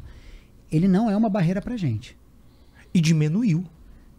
A, a- incidência de nus, Aham. eu também acho que diminuiu. No- nos, nos plurais da, de assinaturas diminuiu muito. É, porque assim, né, o, pô, galera, o Xvideos tá aí pra isso, né? Tipo, essas, os sites de, de, de, de- os filmes brasileirinhas, qualquer coisa que você queira ver nesse. É o cotidiano. No coti- cotidiano, já tá. A sexualidade, ela rompeu uma barreira. Ela, como se tivesse entrado em Mach 3, né? É, a internet já. Ela. De- rompeu é, isso. Bruninho, de beijos, assim. Você que viveu muito isso. Vários beijos. É. Eu vi muitos, muitos atores falarem, por exemplo, que não existe beijo técnico. Que a língua mesmo acabou. Às vezes a língua, durante uma época, eles diziam que ficava esteticamente feio, agressivo, mas é o pudor. Hoje eu olho, eu vejo que era uma. É, Era um pudor. é verdade. é. Não tinha nada a ver com estética, porque hoje, quando eu vejo um beijão de língua, eu acho muito mais bonito, dependendo da cena e de quem tá fazendo. Porque antes só encostava, né, era Bruninho? Cara, era isso aqui, ó. Vou só até fazer pra vocês verem, assim, era isso aqui, ó. Não tinha língua, era só boca. Era só boca mexendo, boca mexendo, boca pra um lado, boca pro outro, lábio que puxa lábio pra ficar um pouquinho mais sensual. E era aquela puxadinha de lábio, mas De sem lá. língua. Eu, eu, eu posso falar dela, porque é muito minha amiga, querida, que às vezes que eu coloquei língua, eu tomei um esporro, que é a Juliana Baroni, né? a Ju Baroni me dava uns esporros. Tu Exclusivo. tu- Exclusivo. Bruno Granier se aproveita de. Esse é um corte bom. Juliana Baroni brigava. Brincadeira. Quando eu coloquei a língua, a Juliana brigou. É, a Juliana, quando terminava às vezes a cena. É bom que ele faz e já dirige o corte. Pô, desculpa, gente. Vai. me metendo no trabalho dos outros. É, é, quando às vezes eu botava a língua, e às vezes era por acidente mesmo, nunca por maldade. Ju tenho um máximo respeito. Baita atriz, veio de uma escola que às vezes as pessoas têm um certo. Ah, porque foi Paquita. Mas, meu amigo, pra ser Paquita e trabalhar com a diretora que elas trabalharam. hum, Aquelas aprenderam a ser profissionais, viu? E você vê baitas atrizes, né? Você tem a Letícia Spiller, você tem ela, você tem uma galera. Mas assim, quando eu botei língua ali, eu levei esporro. Ela falou o quê? Ela terminava, mas ela não terminava a cena na hora, não. Pá, fazia a cena, aí beija, aí eu beijava. Tá, tá, tá. Aí a, a língua escapulia, pá. Aí ela, ela terminava a cena, corta, corta, aí ela pegava o texto, batia em mim assim, tu botou a língua, né? Tu, botou a língua. mas ela fazia isso. Tinha muito, tinha muito de. Vocês é, é, nos bastidores falavam de mau hálito, ou cheiro de álcool, ou essas paradas. Ressaca. Ressaca!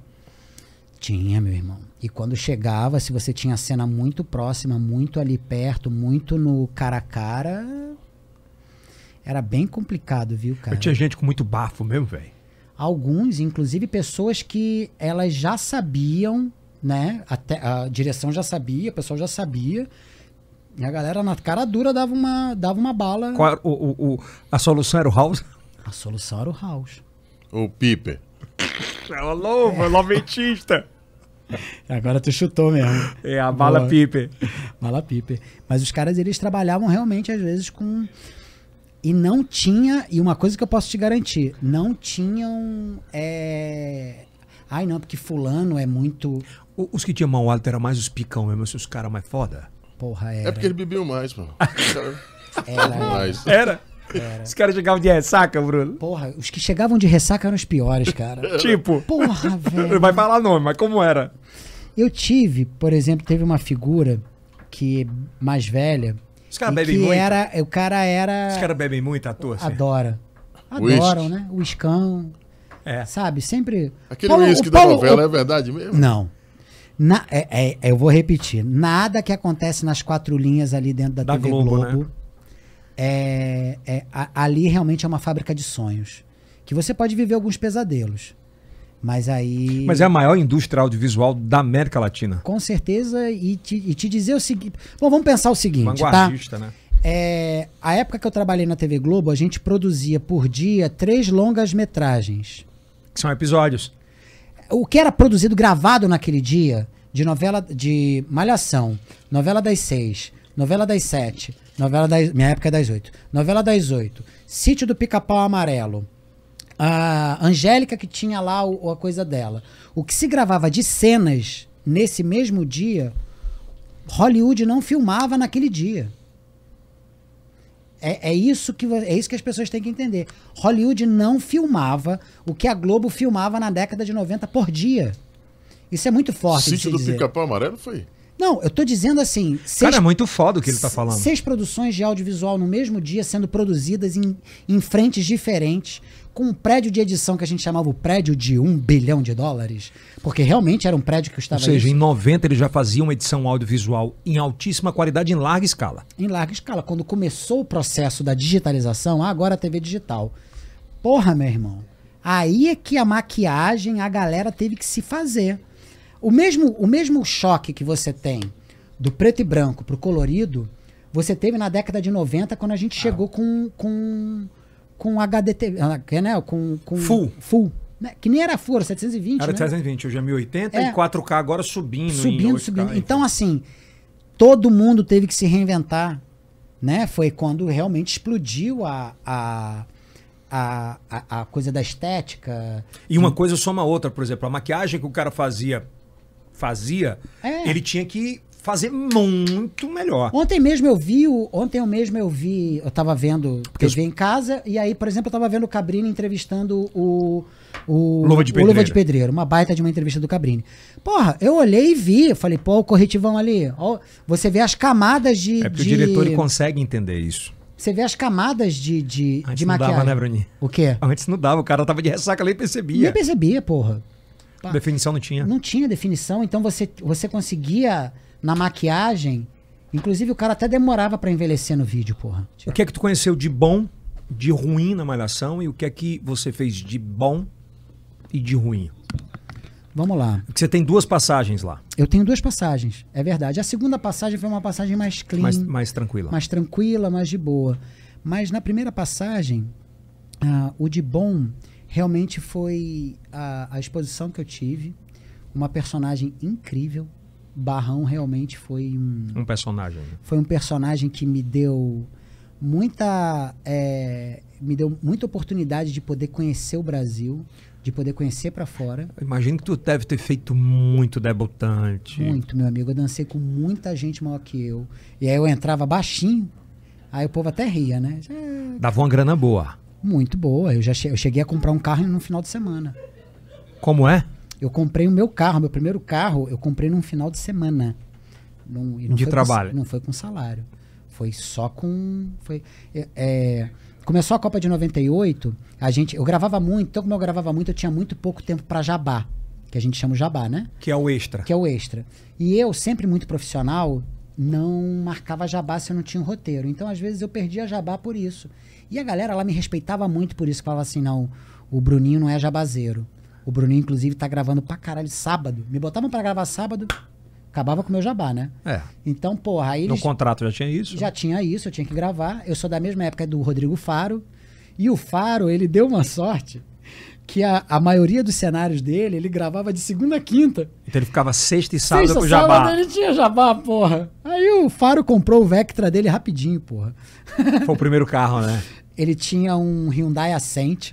O Rodrigo Faro é um querido, grande amigo que eu fiz dois trabalhos, dois, três, acho que uns dois, tre- duas ou três novelas com ele. A gente fez a Indomada juntos, que ele fazia o Beraldo, depois Malhação, e aí teve, acho que foi América, alguma outra novela que a gente fez junto. E a gente tinha o, o, o, o jabazinho ali, né, no final de semana.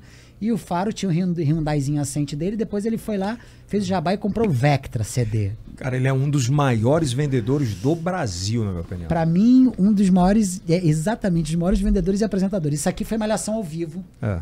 Isso aqui já é final de, de Já jornada. na segunda participação. Não, não, não. É a primeira participação.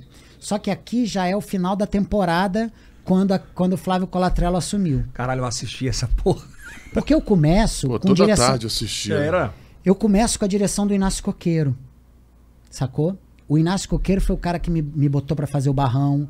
A gente tinha como preparadora de elenco a Rosela Terra Nova, que era a preparadora só do Rodrigo Faro, do Rodrigo do Rodrigo Santoro. Só isso que ela é. Ela que- É, só isso. O que é que é uma preparadora? Ela te molda dentro da tua personagem. Ela que, ela que constrói as nuances do texto contigo. Ela que te dá uma visão psicológica do que você tá falando, por que você tá falando, de onde você tá indo e pra onde você vai. Porra. Essa é uma construção muito importante. Aí não é que- só dar o texto, vai lá, decora. Isso aí é o padrão antigo. Depois isso começou a mudar e já nessa malhação a gente mudou. Aqui você tá olhando só fera em cena. Adoro o André, mas o André é o menos fera aí. Porque, não, tirando eu, né? Não tô me comparando ele comigo, não. Ele é mais fera, ele é bem fera. Mas aqui tô falando de. Ele é mais ator apresentador, apresentador. Ele é mais apresentador, ele é mais desinibido. Entendi. O André é um desinibido. É um cara, gente fina, que é, pra, é o melhor amigo que você pode ter, brother e tal. Mas como ator em construção da personagem, ele, ele é melhor Ele é apresentador. melhor churrasqueiro do que. Ele é melhor churrasqueiro e melhor. Eu acho que ele agora tá vegano, não sei. É, né, né? Churrasqueiro. tá churrasqueiro ainda, tá? É, ah, não, quem tá vegano é o. É o, é o dado. É, aqui, Daniele Valente, uma atriz de primeira. Ali, Luísa Mariani, Luísa Mariani da família Mariani, Aham. um pessoal bem. E aqui, Jonas Torres, cara. Esse cara é bom. Esse cara é bom, sabe dirigir, é um baita de um companheiro de cena e te digo mais, é um diretor de primeiríssima mão, que nunca, que, que nunca quis ser. Quando a gente entrava em cena, esse cara, bicho, o que esse cara ajudou essa personagem aqui, Barrão, a ser, não tá, velho, como diz a Ele nossa... faz o que hoje? Ele agora tá nos Estados Unidos, você sabe que ele é PQD lá nos Estados Unidos, É? né? Ele foi paraquedista, olha a vida desse cara, ele foi Ó, paraquedista Eu lá. me lembro do olhar dele, era muito profundo assim, né, cara? E ele é paraquedista nos Estados Unidos. O pai dele é um dos maiores paraquedistas do mundo. O pai dele sai de uma aeronave, taca a mochila da. da, da ele taca a mochila, pula sem paraquedas, vai atrás da mochila, pega a mochila, coloca a grampeia e puxa. Esse é o pai do, do Jonas. Puta que pariu. Então, assim, é, é. É esse é o pai do Jonas. curva. O cara é fora da curva. E o Jonas foi PQD no exército norte-americano. Tá lá. Porque ele é o Jonas Rabel Torres. Ele também. O pai dele é norte-americano, estadunidense, e ele também tem a, tem a naturalidade dele lá. Né? Cara, que louco. Você passou muita coisa, Bruno. Um bocado de coisa. E a gente tá só na metade ainda. E onde é onde é que o Piauí entra na tua vida? Vamos lá. É, muito da minha muito da minha carreira, né, de, dos meus trabalhos e de tudo que eu fui fazendo, ou seja, aí Kubanacan ainda tem SBT, né, que eu trabalhei com o Silvio Você, Santos. tem- né? é, você foi SBT, tem mais, inclusive. SBT, Band, Globo. É Band, aí eu vou pro SBT, e é depois de SBT, de uns anos depois de SBT, que eu vou sentindo a necessidade de descentralizar a cultura. Eu tava. O padrão sudestino já me sufocava.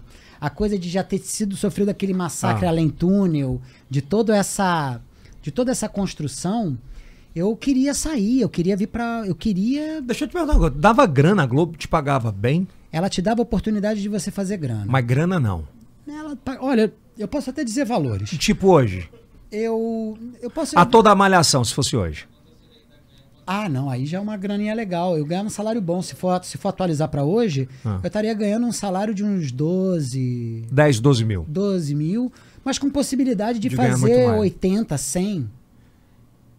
Tu ganhou muita grana. Por fora, muita. É o que eu tô te falando. Eu comprei um carro zero quilômetro. Num final de semana. Num final de semana. Num final de semana, em 1998, eu saí de casa numa quarta-feira, porque eu tive essa moral, porque era a Copa de 98, a gente teve uma folga.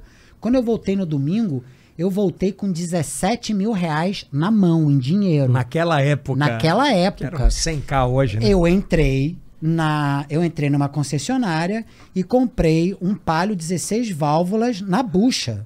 Pau! Não, na- com, em dinheiro. Pois é. Peguei mais dois reais, mais dois mil, na, peguei mais dois mil que eu tinha, entrei, fui com meu irmão, meu irmão empresário, meu pai e meu irmão trabalhava, e eu fui fazer aquela, aquela velha cena que é, é de, que todo mundo gosta, né?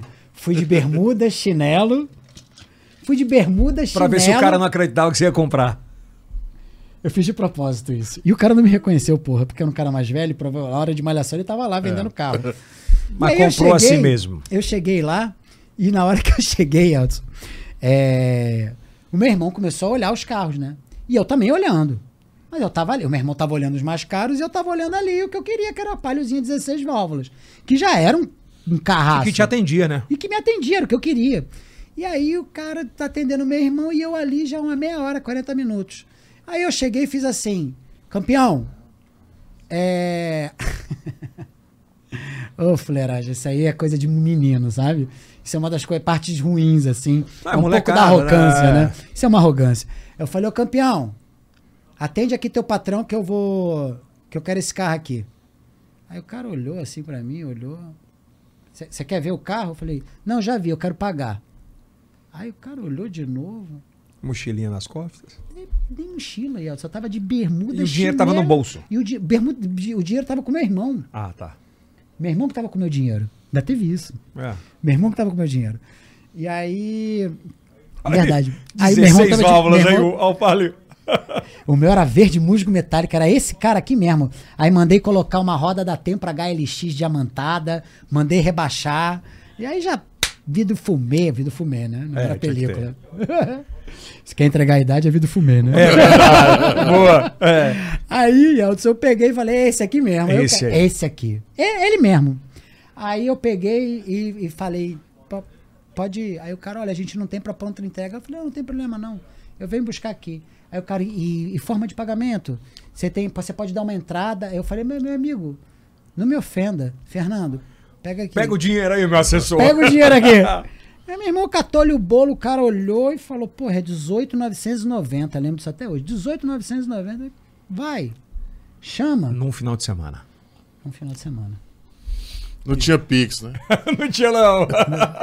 Meu irmão não tinha nem rede shop nessa época. É verdade. E aí o Piauí. é, Tem um, só para entrar no Piauí, que é uma fala polêmica, mas eu tenho que perguntar, né? Existe um estigma, né? Que a, a maioria da turma do Rio, de- dessa, dessa parte cênica, do, do consumo de drogas muito forte. Muito enorme. É, o, você permeou sobre isso? Se eu, se eu usei drogas, Sim, você passou usei. por- você usei, passou usei, por usei, isso? Usei. É, e não é, uma, e não é um- uma coisa que eu tenha pudores de dizer não. É, inclusive, eu tenho inclusive uma visão, às vezes, até um pouco arrojada sobre isso, porque eu acho que isso é um, é um, é um problema de Estado que deveria ser melhor administrado, sabe? Isso aí é uma coisa que a gente tem que tem que ter muita maturidade para lidar com isso.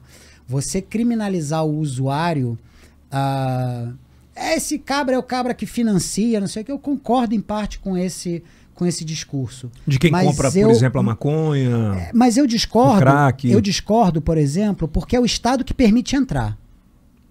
Cocaína não é produzida no Brasil, ela atravessa as fronteiras. Se atravessa as fronteiras é porque o Estado não, porque o Estado deixa entrar.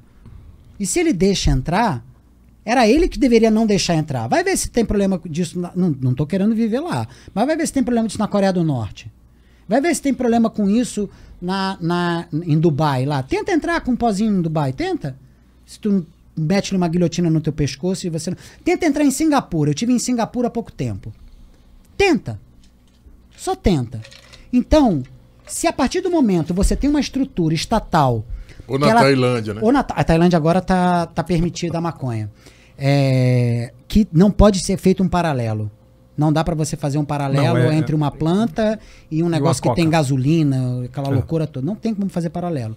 Aliás, porque não, eu nunca vi um tratamento com cocaína e eu vejo tratamentos de pessoas com, com a cannabis, entendeu? Então, então a, a, a partir disso, é, eu tenho uma resposta muito clara para isso, que é falar assim: tudo bem, se o Estado me garantisse né, que ele não entrasse aqui a droga, aí tudo bem, ele pode me cobrar isso. Mas a partir do momento que o Estado ele não consegue me garantir, o Estado não é, é o Estado mesmo nacional, que ele não me garante a segurança, ou seja, a droga ela atravessa as fronteiras, a gente está exposto por uma incompetência estatal de não controlar isso. Então, como é que eu vou ser penalizado por isso? Né? Como é que o, o usuário ele é- pode ser amplamente penalizado por isso? Existem categorias, existem fases e fases, existem situações e situações.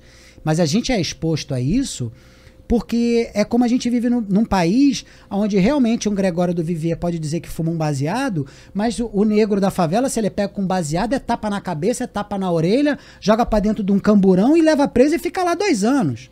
Aprendendo a ser bandido.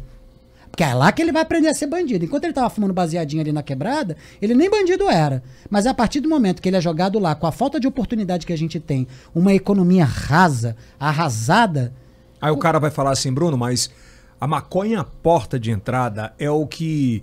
É o cara que começou a fumar o baseado, daqui a pouco ele vai estar cheirando pó, daqui a pouco ele vai estar nisso, vai estar naquilo. Principalmente conservador vai dizer isso. Sim, e aí eu tenho que dizer pra ele, talvez a porta de entrada esteja mais naquela hora que você deixa teu filho ali com 13 anos de idade dar um golinho numa cerveja do que no baseado que alguém deu pra ele. Entendeu? Então, às vezes a gente para pra olhar, pra mim uma das drogas mais pesadas que eu já consumi foi açúcar, meu amigo. Sabe? Porque a bicha te acelera, te deixa num nível de aceleração ali desde novinho, e você com você muito novinho já tá ali acelerado no açúcar, daqui um pouco é o Aí é o álcool que você quer, que também vem da cana de açúcar. Quando você vê, você tá. é, aí você teve uma alteração de consciência, achou legal. Aí vem o baseado. Aí vem. Aí vai, meu irmão. O teu primeiro contato, qual foi a primeira droga? Foi. Foi o álcool. Meu primeiro contato foi o álcool, com 8 anos, 9 anos de idade, finalzinho de vinho tinto da, do, da- do, da- do, do vinho do meu pai, que ele achava até bonitinho, eu dar um golezinho. Aí dá gole, golezinho, dá aquela chapada. Aí daqui um pouco eu tava ali com. Nunca nada novo. Ali com 17 anos de idade, aquela coisa de, porra, é. Porra, Bruninho, quer fumar um baseado, não? Mas teu pai te alertava como tua mãe te alertava, como não conversavam? N- não, não tinha conversa, não existia uma abertura com relação a isso, principalmente meu pai. Mas meu pai, ele tinha acesso, é aquilo que eu falei aqui em off. Quando eu tinha 4 anos de idade, meu pai, ele morava, ele morava, não, meu pai tinha uma empresa no pé do Morro do Juramento, e um cara que me pegou no colo foi o Escadinha, porra. Vivia de quê? Droga. E, e o que e meu Tráfego, pai, né? e meu pai, olha como é que são as contradições da vida. Meu pai ele ficava desesperado quando prendiam escadinha, porque quando prendiam escadinha, meu pai, a empresa do meu pai era assaltada e quando escadinha estava solto não tinha assalto nenhum. E agora? E a- é, é, é essa é essa a minha conversa com o Estado. Olha só, meu amigo, você quer prender o usuário, você quer responsabilizar uma ponta, mas sério isso?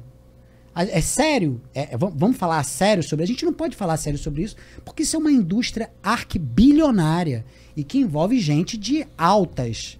Alto de escalão. Alto escalão. A política, ela ganha, por exemplo, com o tráfego? Eu acho que ela ganha. Tráfico. Eu acho que ela ganha com a. Ela ganha com a, a mecânica. Com, com A própria mecânica de existir o usuário, ela faz parte também de uma mecânica de fomentar o medo. E, a fome, e, e- quanto mais você fomenta os medos, mais você pode é, controlar e controlar também na parte financeira. Então, assim, pô, Rieldson, é, fumar maconha foi o de menos que eu fiz na minha vida. Eu posso te dizer o seguinte: é, hoje eu tenho a minha mãe. Então, com tô- 17 você fez a, a seus. É, que você não concluiu. com 17 eu fiz a minha. é, Primeiro. Primeiro uso, que foi um uso, de um, foi um uso de baseado. Eu posso até dizer que eu fumei a primeira vez, não deu onda, a segunda vez não deu onda, a terceira vez que foi da onda. Fala, Bruno, onde é que você fumou? Não foi no Morro do Juramento, não, meu irmão. Não foi nenhum negro, não foi nenhum traficante, não, meu amigo. Foi um playboyzinho da Zona Sul, no Leblon, dentro do Scala, que era o Scala e tal, papapá, papapá. Você acha que veio alguém dar um tapa naquele, daquele bando de branco que tava ali fumando? Não, ali não encosta. Então, quando eu fui fazer uso, eu não fui fazer uso quando eu morava lá na Vila da Penha, Vista Alegre. Não foi ali No nessa Morro do época. Juramento. Não foi no Morro do Juramento. Ninguém no Morro do Juramento nunca me ofereceu. Te atrapalhou por um determinado tempo? ou não?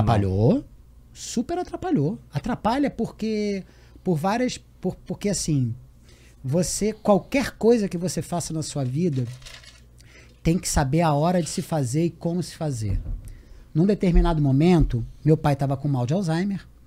Eu passando por uma- por uma questão dentro da emissora muito forte, uma super exposição, é um- uma super responsabilidade, ou seja, quem me dirigia, e foi um baita diretor comigo, fino, super querido. Muitas vezes, já- esses dias até um amigo meu veio me fazer uma entrevista para ver se eu entregava algum podre dele, e eu não tinha podre nenhum, que é o Boninho. Falei, mas o Boninho, dizem que o Boninho é meio, é meio, ele é meio ferrenho. Falei, o Boninho comigo? Um doce. O Boninho comigo sempre foi um cara muito querido. Mas eu não tinha um apoio da emissora em si, muito jovem, 17 anos de idade, e a maconha ela foi um lugar para mim de, de... O que acontece? Aí eu já chegando em casa, comprando carro zero, tendo dinheiro. O dinheiro faz isso, ele faz você conquistar um respeito dentro de casa Inclusive com os pais. né? com os pais, que é assim. Aí meu pai com Alzheimer Já não. já não tinha mais, já não tinha mais aquele cara que me educou, ele foi Durão, até né? os 14, 15. É. Com- Então você tava na plenitude de achar que podia tudo. Totalmente, eu podia tudo. Eu Fumava em casa. Imagina, meu amigo, eu viajava com 25 gramas no meu bolso e ninguém me revistava. Caralho. Porra, eu botava uma pedra no bolso, não é eu botava na mala. Pedra de maconha. Uma pedra de maconha, é, senão, povo, pedra hoje é outra coisa. crack, né? né? É, de crack. Não, não, não. Isso jamais. É, eu botava uma pedra de maconha no bolso e viajava. Isso aconteceu comigo, Elton. Agora, é, é, o que, que é isso? Né? Isso é o nosso reflexo da nossa sociedade. Eu volto a repetir, bota um negro pra fazer isso, pra ver se ele consegue. Não consegue, é aquilo. O Gregório do Vivier falou, tem uma maconha aqui na minha casa. Ele falou uma coisa Ah. assim, né? E tá- alguém foi na casa dele dar uma dura nele? Não vai. E duas perguntas em uma. Por exemplo, é, a primeira é: você consome até hoje? De que forma? Hum. E a segunda, você partiu para outro, um outro tipo de droga, tipo taja preta, com tudo isso? Então, o que que acontece? Vamos lá. É, eu sou eu sou receitado?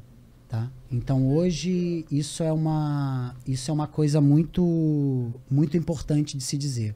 Hoje você tem tratamentos para isso. Então hoje eu tenho uma receita. Meu médico por conta de síndrome do pânico, por conta de depressão, por conta de uma série de situações eu tenho uma receita. Ah, é o uso recreativo? Não, eu não uso mais de forma recreativa, eu não uso, pode fazer exame qualquer coisa. Mas eu, durante um período, eu precisei usar o óleo de canabidiol, que é diferente. E aí é que eu vou chegar. A minha mãe, ela foi curada com o uso do óleo. Olha aí. Curada. E isso para mim é o mais forte do que eu tenho da vivência, ou seja, por isso que eu acho que tem que realmente ter. Ela tem o- a- é, é aprovado pela Anvisa. Qual- o que que ela era? ela, ela teve uma isquemia. E a isquemia dela fez ela perder memória, movimentos. Minha mãe ficou dias sem andar, sem falar. Hoje, te mostro o vídeo da, da veinha aí falando, andando, se comunicando, sabe? Tudo isso mais calma, porque foi um calmante para ela, para mim também. Tu não usa mais taja preta? Não, eu, para falar a verdade, eu nunca usei, Eldson. Não? Nunca. Eu nunca precisei. Já usei assim, esporadicamente, quando eu tive, por exemplo, uma crise de síndrome do pânico em 2008 e depressão. é, a primeira coisa que quiseram me tratar foi com tarja preta. E eu cheguei e falei: olha, é, eu não vou. Eu não vou entrar. Eu não vou entrar na tarja preta. E o médico falou: olha, bicho, você vai passar uns perrengues. Aí eu falei: qual é um perrengue maior? E o cara foi super aberto comigo. Ele: desmamar. Aí tu foi desmamando. Eu, eu- como eu não cheguei nem a, a mamar, é, não teve, né? é. Eu não tive um desmame. O Kilson, ele tem um trabalho muito forte na periferia, ele é da CUFA, né? O prefeito da CUFA, inclusive, de Teresina. É- Essa relação, Kilson, de drogas, em especial da maconha, que é muito mais forte, né? Na casa de, Com certeza. de milhares de jovens. Tu acha que esse tipo de conhecimento falta muito para o jovem, que para ele que ele entenda hum. aonde ele está entrando? Exatamente. Isso que o, que o Bruno falou, realmente o que acontece dentro da periferia, ninguém vai, uh, ninguém oferece da maneira como as pessoas acreditam que, que a maconha chega para o outro. Não, de jeito nenhum. Muitas vezes isso não acontece nem dentro da, realmente da periferia. É numa festa que ele vai, é, ele é isso é, são festas que são, que são realizadas, enfim. Nessa, nessa situação que, que a gente está conversando, né, que teve muita questão da cannabis, da maconha na tua vida, ela abri, ela acabou abrindo outras portas, tipo para crack, cocaína? Não, não, não, não. Isso aí foi, isso é uma das coisas até que eu preciso até dizer. É, é, é esse episódio, ele é um episódio que ele é uma porrada na minha vida, mas que eu precisava, inclusive teve uma coisa que eu esqueci de falar. Olha como é que Deus é, né? Nesse mesmo lugar, uma semana antes, uma semana antes, nesse mesmo lugar que eu fui apreendido, que o pessoal me pegou ali com essa quantidade de maconha, eu tinha. Deus é bom, né? Eu tinha respondido a minha mãe. Numa coisa de estar tá entrando no carro, ela amassou meu carro, e aí eu falei pra ela, pô, mas você amassou meu carro aqui, eu fiquei chateado com ela e tal. Falou e horrores. Eu não digo que eu falei horrores, mas eu fui grosso. Eu não sou assim com a minha mãe. Eu e minha mãe, a gente tem uma, uma relação de carinho e de, e de cumplicidade muito forte. E aí eu me lembro que na hora, lembra que eu te falei, passa um filme na cabeça? Uma das primeiras coisas que me veio, que eu olhei, eu estava na esquina que eu tinha respondido a minha mãe. Catigo de mãe, de Deus. De Deus. É. E aí, meu irmão, isso para mim foi muito forte. Então, assim, foi entrada para outras drogas? Não, não precisei depois, não, não passei, nunca. Tá aí, meus amigos são testemunhas que eu nunca cheirei, nunca nunca usei outras coisas, não era uma. É, ela foi algo. Eu fui, você sabe onde eu fui criado, vocês estão ouvindo a história. Isso entrou para mim com a Playboyzada, não foi, não foi no. Não foi a galera da periferia. Não né? foi a galera da perifa, sacou?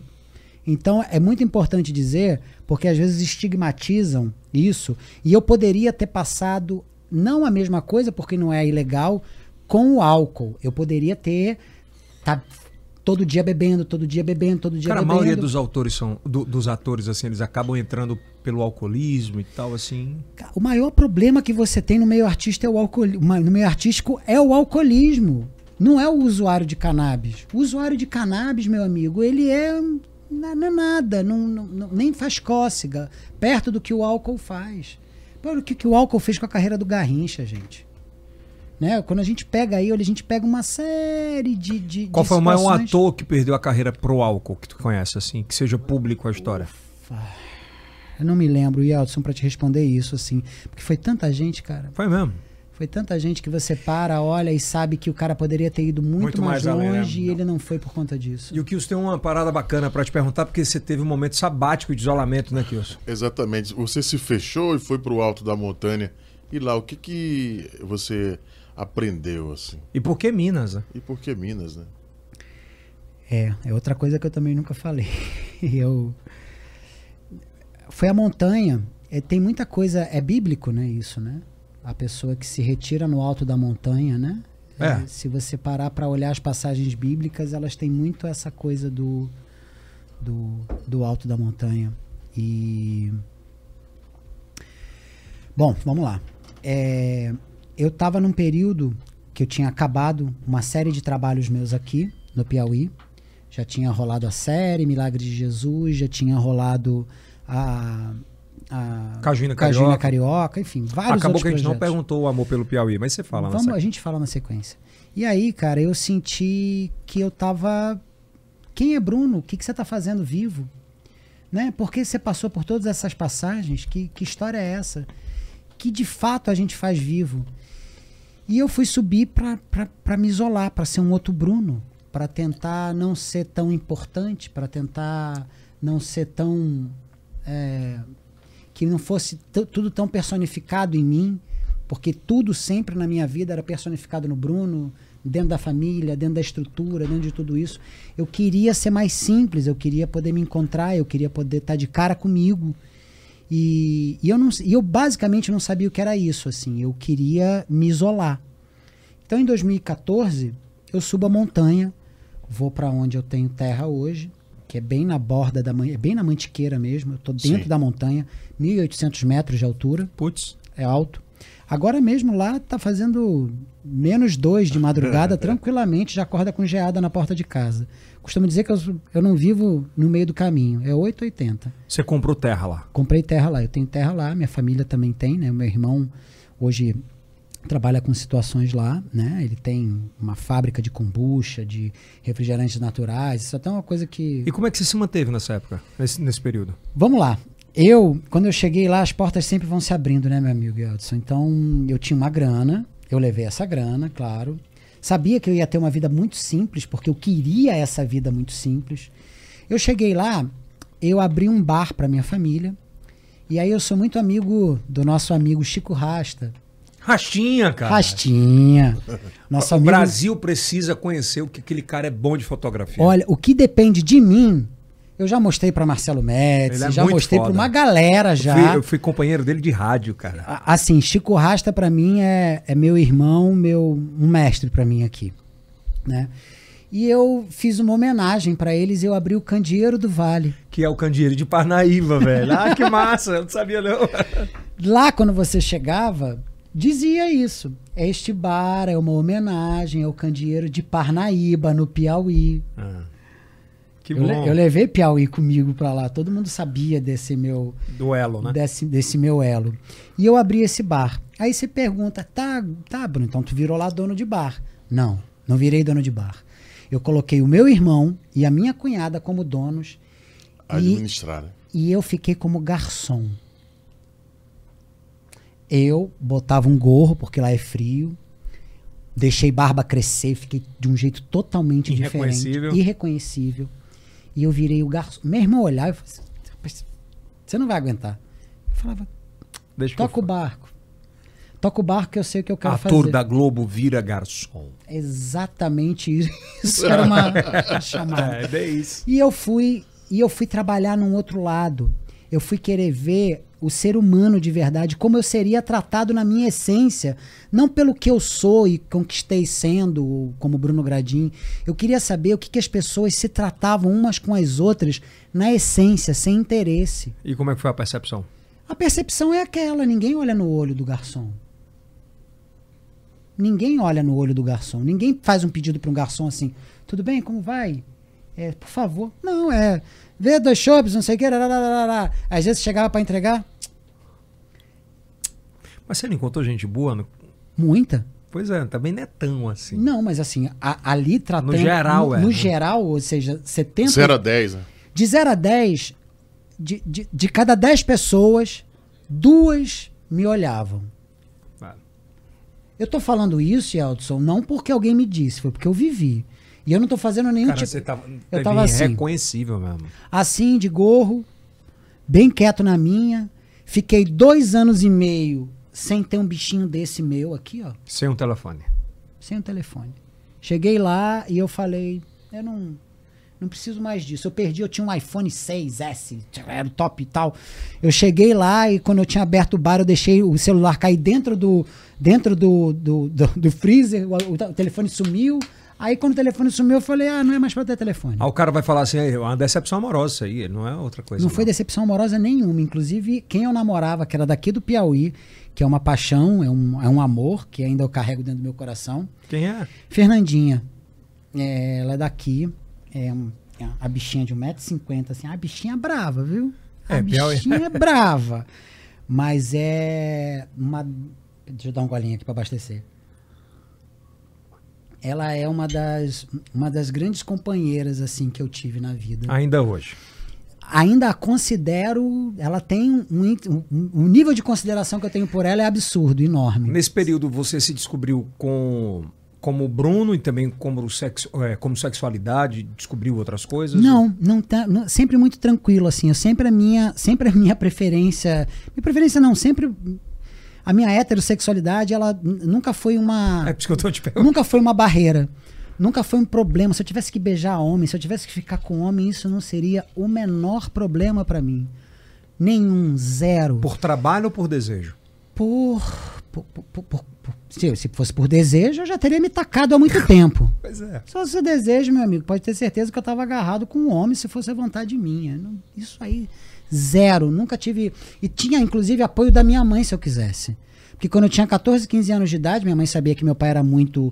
Minha mãe falou: Olha, meu filho, você é no meio artístico, se quiser ser gay, pode confiar na sua É, mãe. antigamente era meio isso, né? Já, já tinha esse papo com sua mãe, né? Já, já tinha. Cara, e aí você foi pra lá. Eu fui pra lá e eu também me descobri numa parte de religião, entendeu? Ah, tinha uma. Lá tem uma comunidade, uma comunidade religiosa, uma comunidade muito respeitosa, uma comunidade muito firme, uma comunidade muito séria. Qual religião? Santo Daime, Ao Santo Daime, que tem o chá chá, do né? Santo Daime. exatamente.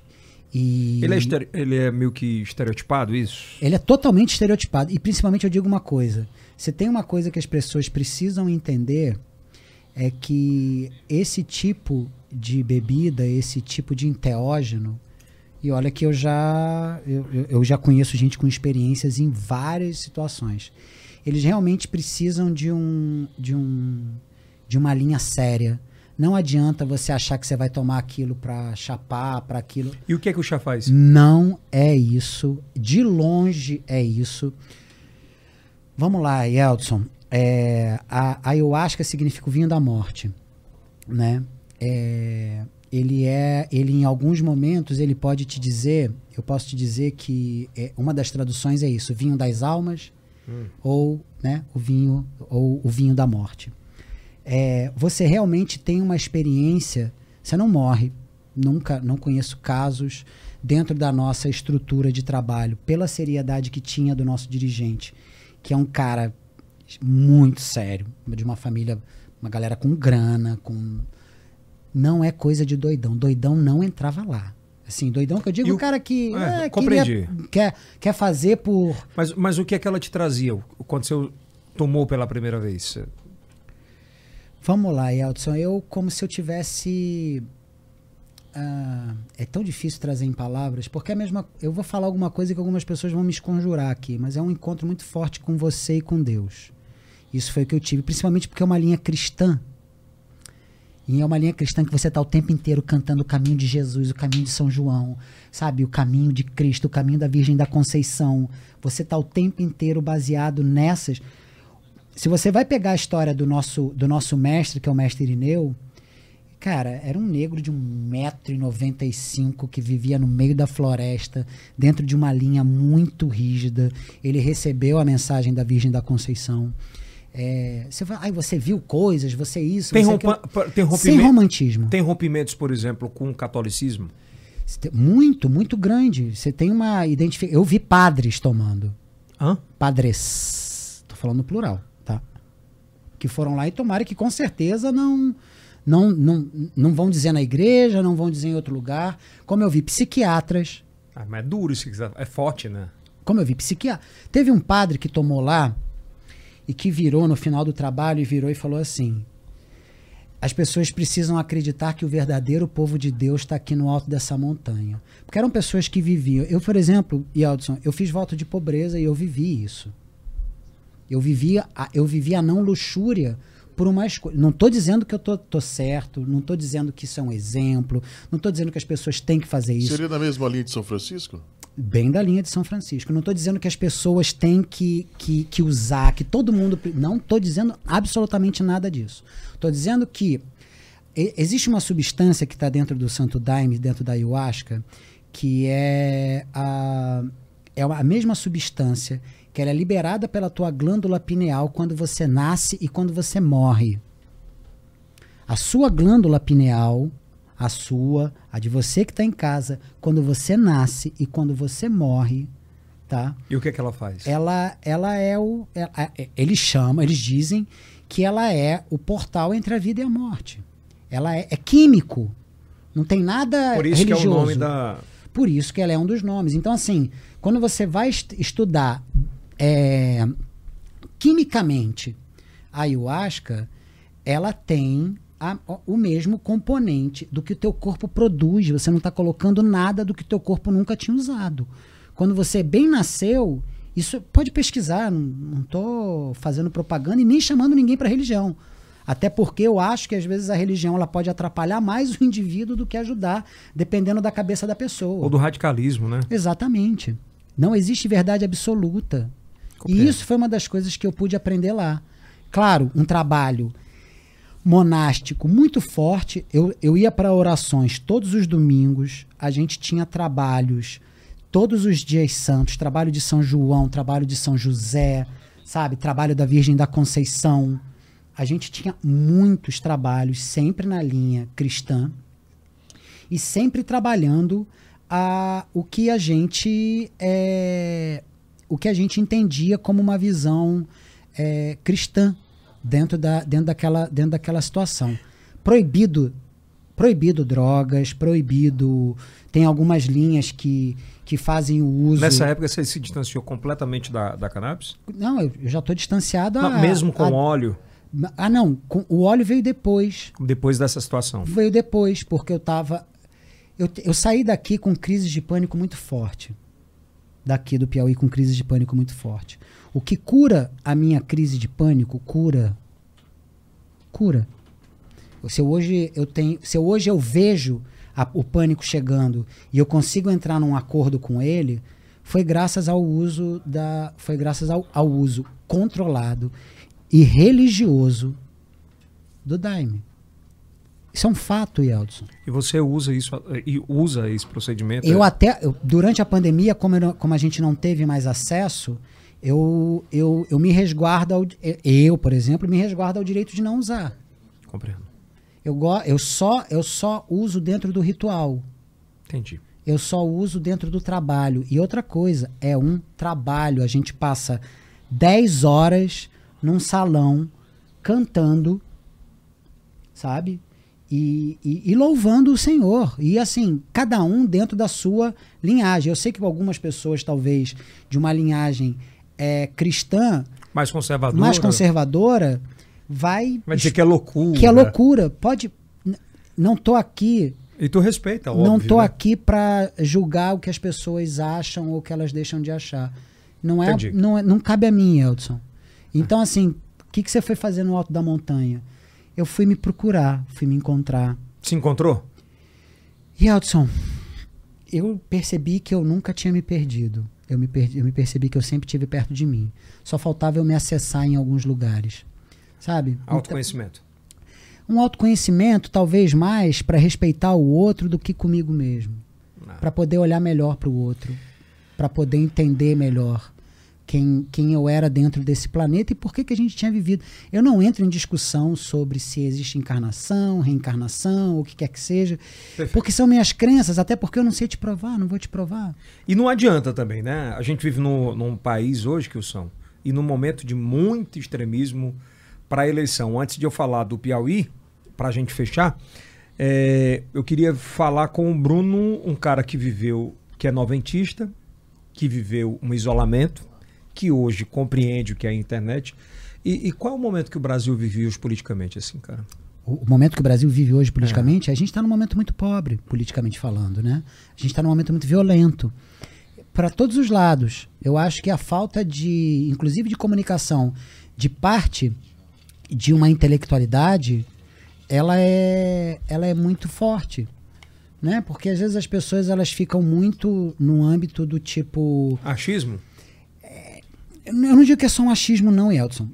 Eu digo, as pessoas, elas, às vezes, elas têm certezas de coisas muito violentas. Mas o que eu estou querendo te dizer é o seguinte: às vezes existe uma intelectualidade que afasta, né, o, a pessoa a ter um entendimento. Então, às vezes, eu posso até pegar no espectro eh, da esquerda, que é onde a gente tem muita, muitos intelectuais, né, muitos, às vezes, tá historiadores presença e lá, tudo tá mais. mais- A arte É. está mais presente lá. É, às vezes falta uma certa humildade para se comunicar. Falta uma certa humildade para entender o pluralismo que é o brasileiro. Falta, às vezes, uma certa humildade para entender que nós somos, sim, é, uma, uma nação basicamente conservadora. As pessoas querem romper tudo com muita. Não, não é do dia para noite que você vira chaves. É claro que você tem coisas que você. Então, assim, a gente vive um momento pobre, a gente vive um momento agressivo, a gente vive um momento que a gente realmente precisa é, ter um pouco mais de calma para poder dialogar, sabe? E, e, eu não vejo, é, eu, eu, eu, vejo muito pouco hoje em dia que as pessoas estão numa predisposição a olhar para isso. Né? Eu, eu gosto de falar de política, mas é uma coisa que eu me reservo um pouco mais ao meu particular. E, claro, e, mas você votaria no presidente Bolsonaro hoje? Não, não votaria jamais no presidente Bolsonaro. Por, Por conta exatamente de uma política agressiva. E não é que eu seja a anti o, o bolsonarista, até porque eu tenho vários e queridos amigos que votam no presidente Bolsonaro. O respeito como presidente do meu país. Sei que ele é o presidente do meu país. O reconheço por, porque eu reconheço as ordens democráticas, porque eu reconheço o status quo democrático que a gente vive, tá? Então, por conta disso, é óbvio que eu respeito o resultado das urnas. E eu acredito na urna eletrônica. Eu acredito no nosso processo eleitoral. Eu, nós, nós, na verdade, como diz o, o, naquele livro Sapiens, né? Você já viu o Sapiens? Uhum. Ele fala que tudo é por crença. A gente acredita que o dinheiro vale por crença, porque alguém acreditou naquilo e a partir dessa crença a gente olha para uma nota de 200 reais e ela vale 200 reais. Isso é uma crença coletiva. O voto é assim também? O voto e as instituições, elas também fazem parte de uma crença coletiva, que merecem ser respeitadas e que a partir do momento que você começa um ambiente de tumulto, você começa a quebrar uma ordem coletiva. O presidente Bolsonaro ele é fruto de quê? Eu acho que ele é. Uau, pergunta boa, viu? Boa. Elson? Muito boa. Eu acho que ele é fruto Eldson, de uma. De uma vontade popular, de mudança? Não, eu, eu acho que assim, ele também é fruto dessa mudança. Ele é fruto de um comportamento que teve nos meios de comunicação de desacreditar a política. Isso foi uma. Isso foi um. Não estou culpando a imprensa por nada, não, senão eu vou parecer ele. Uhum. Tá? É, mas eu acho que isso aconteceu muito dentro da, dentro da imprensa, né? De você ter uma. você descredibilizar a política, você descredibilizar os políticos. Então, quando veio alguém que estava sentado há 28 anos no Congresso dizendo que não era político, as pessoas acreditaram naquele discurso. Ou seja, ele vem de um discurso da descrença. Eu vou um pouco mais longe. Eu acho que também a reação do Aécio com a sua derrota em 2014, ela é horrível, descredibilizar. Você vê pessoas do calibre de um José Serra, que perdeu. Porra, um José Serra, cara, ele perdeu uma eleição para Dilma, que não tinha nenhuma experiência em eleição majoritária, e o cara foi lá e reconheceu. Ele reconheceu o pleito. Ele não chegou dizendo. A, a, a primeira eleição, a primeira, a primeira entrevista do Aécio pós-derrota, é ali que eu vejo nascendo uma, uma, uma uma vertente para o bolsonarismo. É ali que abre a porta para o bolsonarismo. Quem elegeu o Bolsonaro foi parte o discurso do do, do Aécio, Aécio de, de você que aí aquele mesmo discurso que tinha acontecido em, em outros lugares na América Latina, né? E que é, simplesmente ele pegou uma brecha e foi. E aí nisso ele se desmoraliza tempos depois. Mas, mas vamos lá, Bruno. É, hoje o que eu escuto mais da área bolsonarista é que a gente já trouxe muita gente do Bolsonaro, o Moro já fez. Moro, óbvio que não é do Bolsonaro. Não, o Moro é do Bolsonaro, o Moro é o pai do Bolsonaro, o lavajatismo é o pai do bolsonarismo. É. Se a gente não chegar e entender que a Lava Jato ela teve seu papel importante, mas ao mesmo tempo ela descredibiliza a política, a gente também não. A gente, é, é, é, é tanto que ele foi lá e quis bater pé e virar ministro do cara. Se, se o Moro fosse um cara realmente inteligente, ele jamais tinha entrado nesse governo. Ele tinha se guardado. Aliás, ele não teria nem entrado em política. Para começar, fica muito estranho o cara prender um cara, o outro é eleito e ele virar ministro desse cara. Para mim, é aí que cai a Lava Jato. Eu, tinha, eu, eu, em algum lugar, queria ter acreditado na Lava Jato, como teve a Operação Mãos Limpas, como tem uma série de operações. Queria acreditar nisso. Mas a partir do momento que o cara se beneficia de algo que veio parte de um projeto dele, né? A gente tem aí, a gente tem aí depois o, o, o que o Intercept deu. ah, ele, ele com o Dallagnol, com. tá- isso, é uma, isso até e hoje todos não são tá- candidatos, né? e todos são candidatos. Aí um cara agora é candidato, aí ele É. foi. E assim, ele vai e ele vai caindo, né? Daqui um pouco ele vai ser candidato a síndico. É. Quando eu falei aqui, que são. Daqui a pouco eu vou lhe convidar para o jogo do poder. Mas o discurso hoje muito forte do, do bolsonarismo no Brasil é que ele é o cara que defende a família. Que ele é o cara que não admite isso, que não admite aquilo, que não admite furto, que é a família que tem que ser perfeita, que. Não é isso? É. E, e quais os exemplos que ele dá? Eu não sei, eu tô perguntando. Não, então assim, desculpa, que isso é, É. uma falta de educação minha. Não, mas é assim, ah, o, que- o questionamento do brasileiro, escuto muitos amigos meus que são bolsonaristas e que eu respeito absurdamente. Eu acho que o bolsonarista, ele é mais bolsonarista do que o Bolsonaro.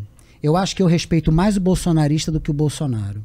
Eu acho que o bolsonarista, ele tem mais, ele é mais, ele é mais, eu respeito muito mais o bolsonarista do que o Bolsonaro porque tem um lugar que eu sinto que eles acreditam mais naquilo do que ele. Eu vejo o bolsonarista sendo muitos, alguns, né? Você vê que alguns outros já partem para algum lugar mais agressivo e tudo mais, mas eu vejo os que estão na linha decente, tá, Yeldson? Porque tem.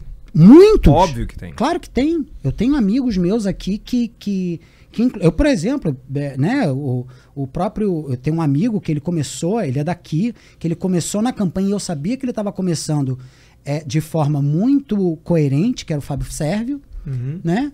E que você pode ter certeza que ele hoje tá em, pode estar em outro lugar, assim, porque não representa, não representa mais, né? Então, assim, é, tá, beleza, o cara é a favor que todo mundo se arme. Porra, quando assaltaram ele, tomaram a arma dele, né? É, Mas vai- esse discurso da família perfeita, de é, ele prega uma e é a vida, o que eu acredito que seja o que ele entende, né, sobre diversidade, sobre todos esses temas assim. Eu acho que isso é, eu acho que isso sinceramente eu acho que ele se aproveita disso. Eu acho que ele realmente não é algo que que seja tão latente assim para ele. Eu acho que eles pegaram um filão político e ele foi seguindo nesse filão político, né? Eu acredito que ele ele encontrou uma brecha de representatividade para isso, assim. É muito difícil, Eldson, falar sobre isso, porque eu Sobre política é muito difícil hoje. é difícil, porque, por exemplo, eu vou sair, vai ter gente que vai ficar chateada comigo pelas coisas que eu tô falando, e eu realmente não, não é Mas, algo. mas o respeito à opinião de cada um, né, o que pregam. Porque ah, é- ele é petista, pronto. É, acabou. Esquerdista. É esquerdista. Porra, Comunista. acabou, comunista. Vai pra Cuba, vai pra Venezuela. Não, irmão. Você fechou na Lei Rouanet. Vou te dizer uma coisa. Que sacanagem essa coisa com a Lei Rouanet. Porque a Lei Rouanet é tão difícil de tu fazer. um- Eu já, eu já tive projeto captado pela Lei Rouanet. Meu amigo, tu sabe o que, que é depois tu ter que ficar fazendo a Prestação? A prestação? Porra, a prestação de um projeto pequeno, porra, porque você pode ter lá os projetos Quanto milionários e foi? tal. Meu projeto era um projeto de 250 mil reais. Pequeno. Projeto pequeno para um espetáculo que ficou em cartaz quatro meses, que empregou uma série de pessoas. A gente empregou produtor, a gente, a gente empregou mais de 12 atores, a gente empregou ah, costureira, era camareiras. Era, olha, se eu parar para olhar com esse dinheiro, a gente empregou pelo menos aí umas direta e indiretamente 60 pessoas sabe?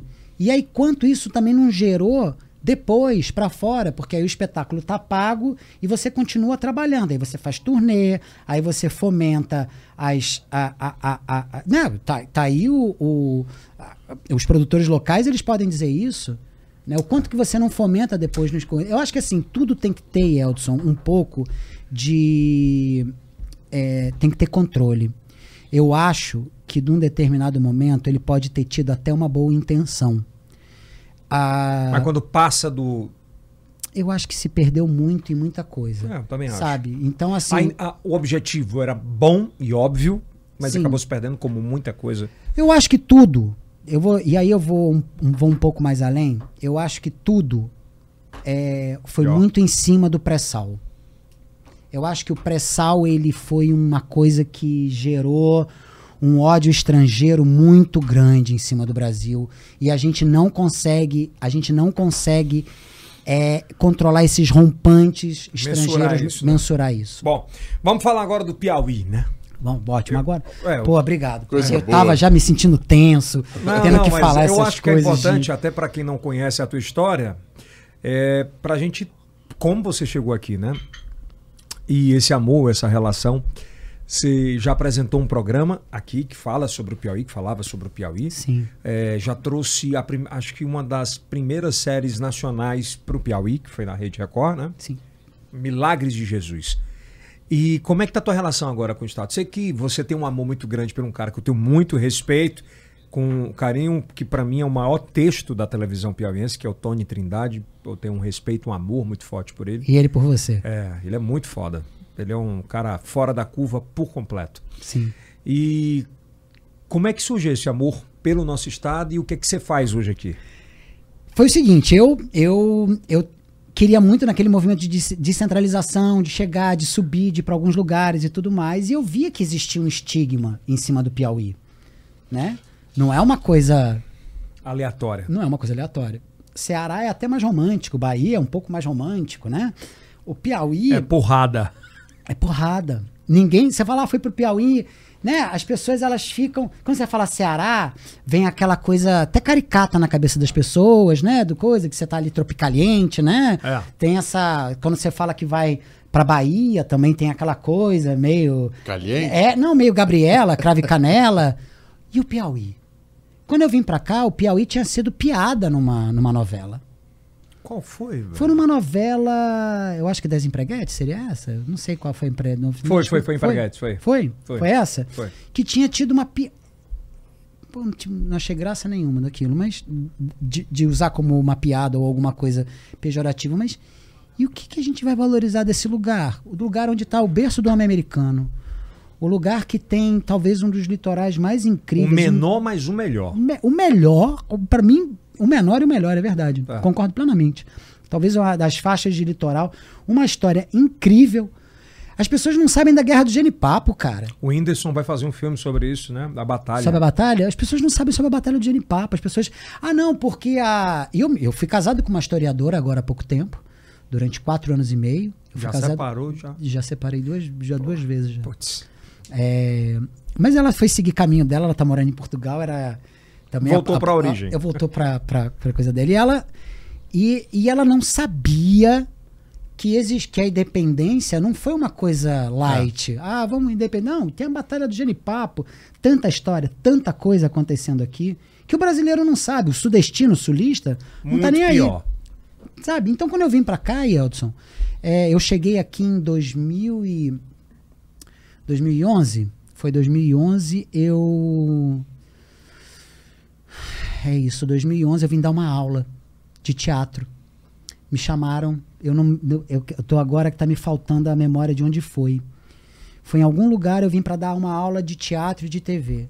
Quando eu cheguei aqui, cara, eu vi uma riqueza humana e eu comecei a falar, cara, o que, que essa galera. Que, que, peraí, que, que lugar é esse? Peraí, peraí. Que que é. E as pessoas, você tem que conhecer isso, você tem que conhecer aquilo, você tem que conhecer não sei o quê, você tem que conhecer, você tem que conhecer Vale do Até, você tem que conhecer é, É a Pedra do Castelo. vende, né, que- Você tem, que- vende isso muito bem. você tem que conhecer a Pedra do Castelo, você tem que conhecer o litoral, você O tem que conhecer, a, você tem que conhecer a, a Serra da Capivara, você tem que conhecer. E eu falei, cara, eu tenho que conhecer mesmo. Aí eu voltei um ano depois, em 2012. Aí tive na Antena 10, quem me recebeu foi o Fábio Sérvio e o Tony Trindade. Os dois trabalhavam lá. Dois queridos que me receberam de forma muito. Eu não tenho nem como dizer, assim. Se eu bobear, daqui um pouco eu tenho que me controlar, porque realmente é, falar do Tony é uma coisa que me emociona num grau de. do- do De pai. De pai, de, É. de acreditar na- nas minhas capacidades e de, inclusive, talvez dentro da televisão, dentro do meio artístico inteiro, o cara que mais saiba extrair de mim as minhas capacidades.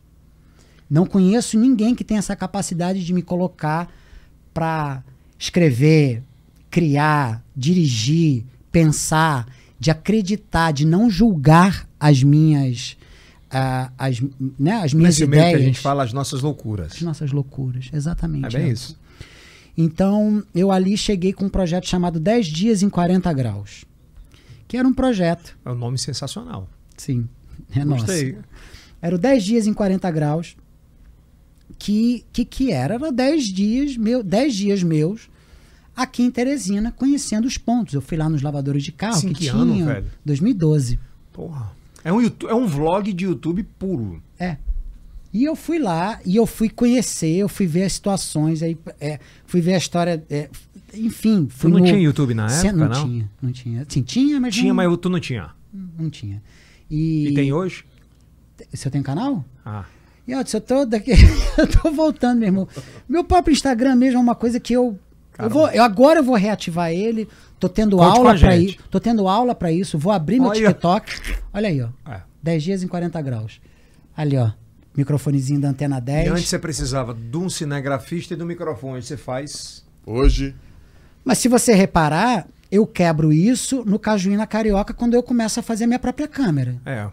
E, hate quem? e muita gente me descredibilizou por aquilo. Ih, É, mas é normal. esse cara quer não sei o que. Agora é moda, né?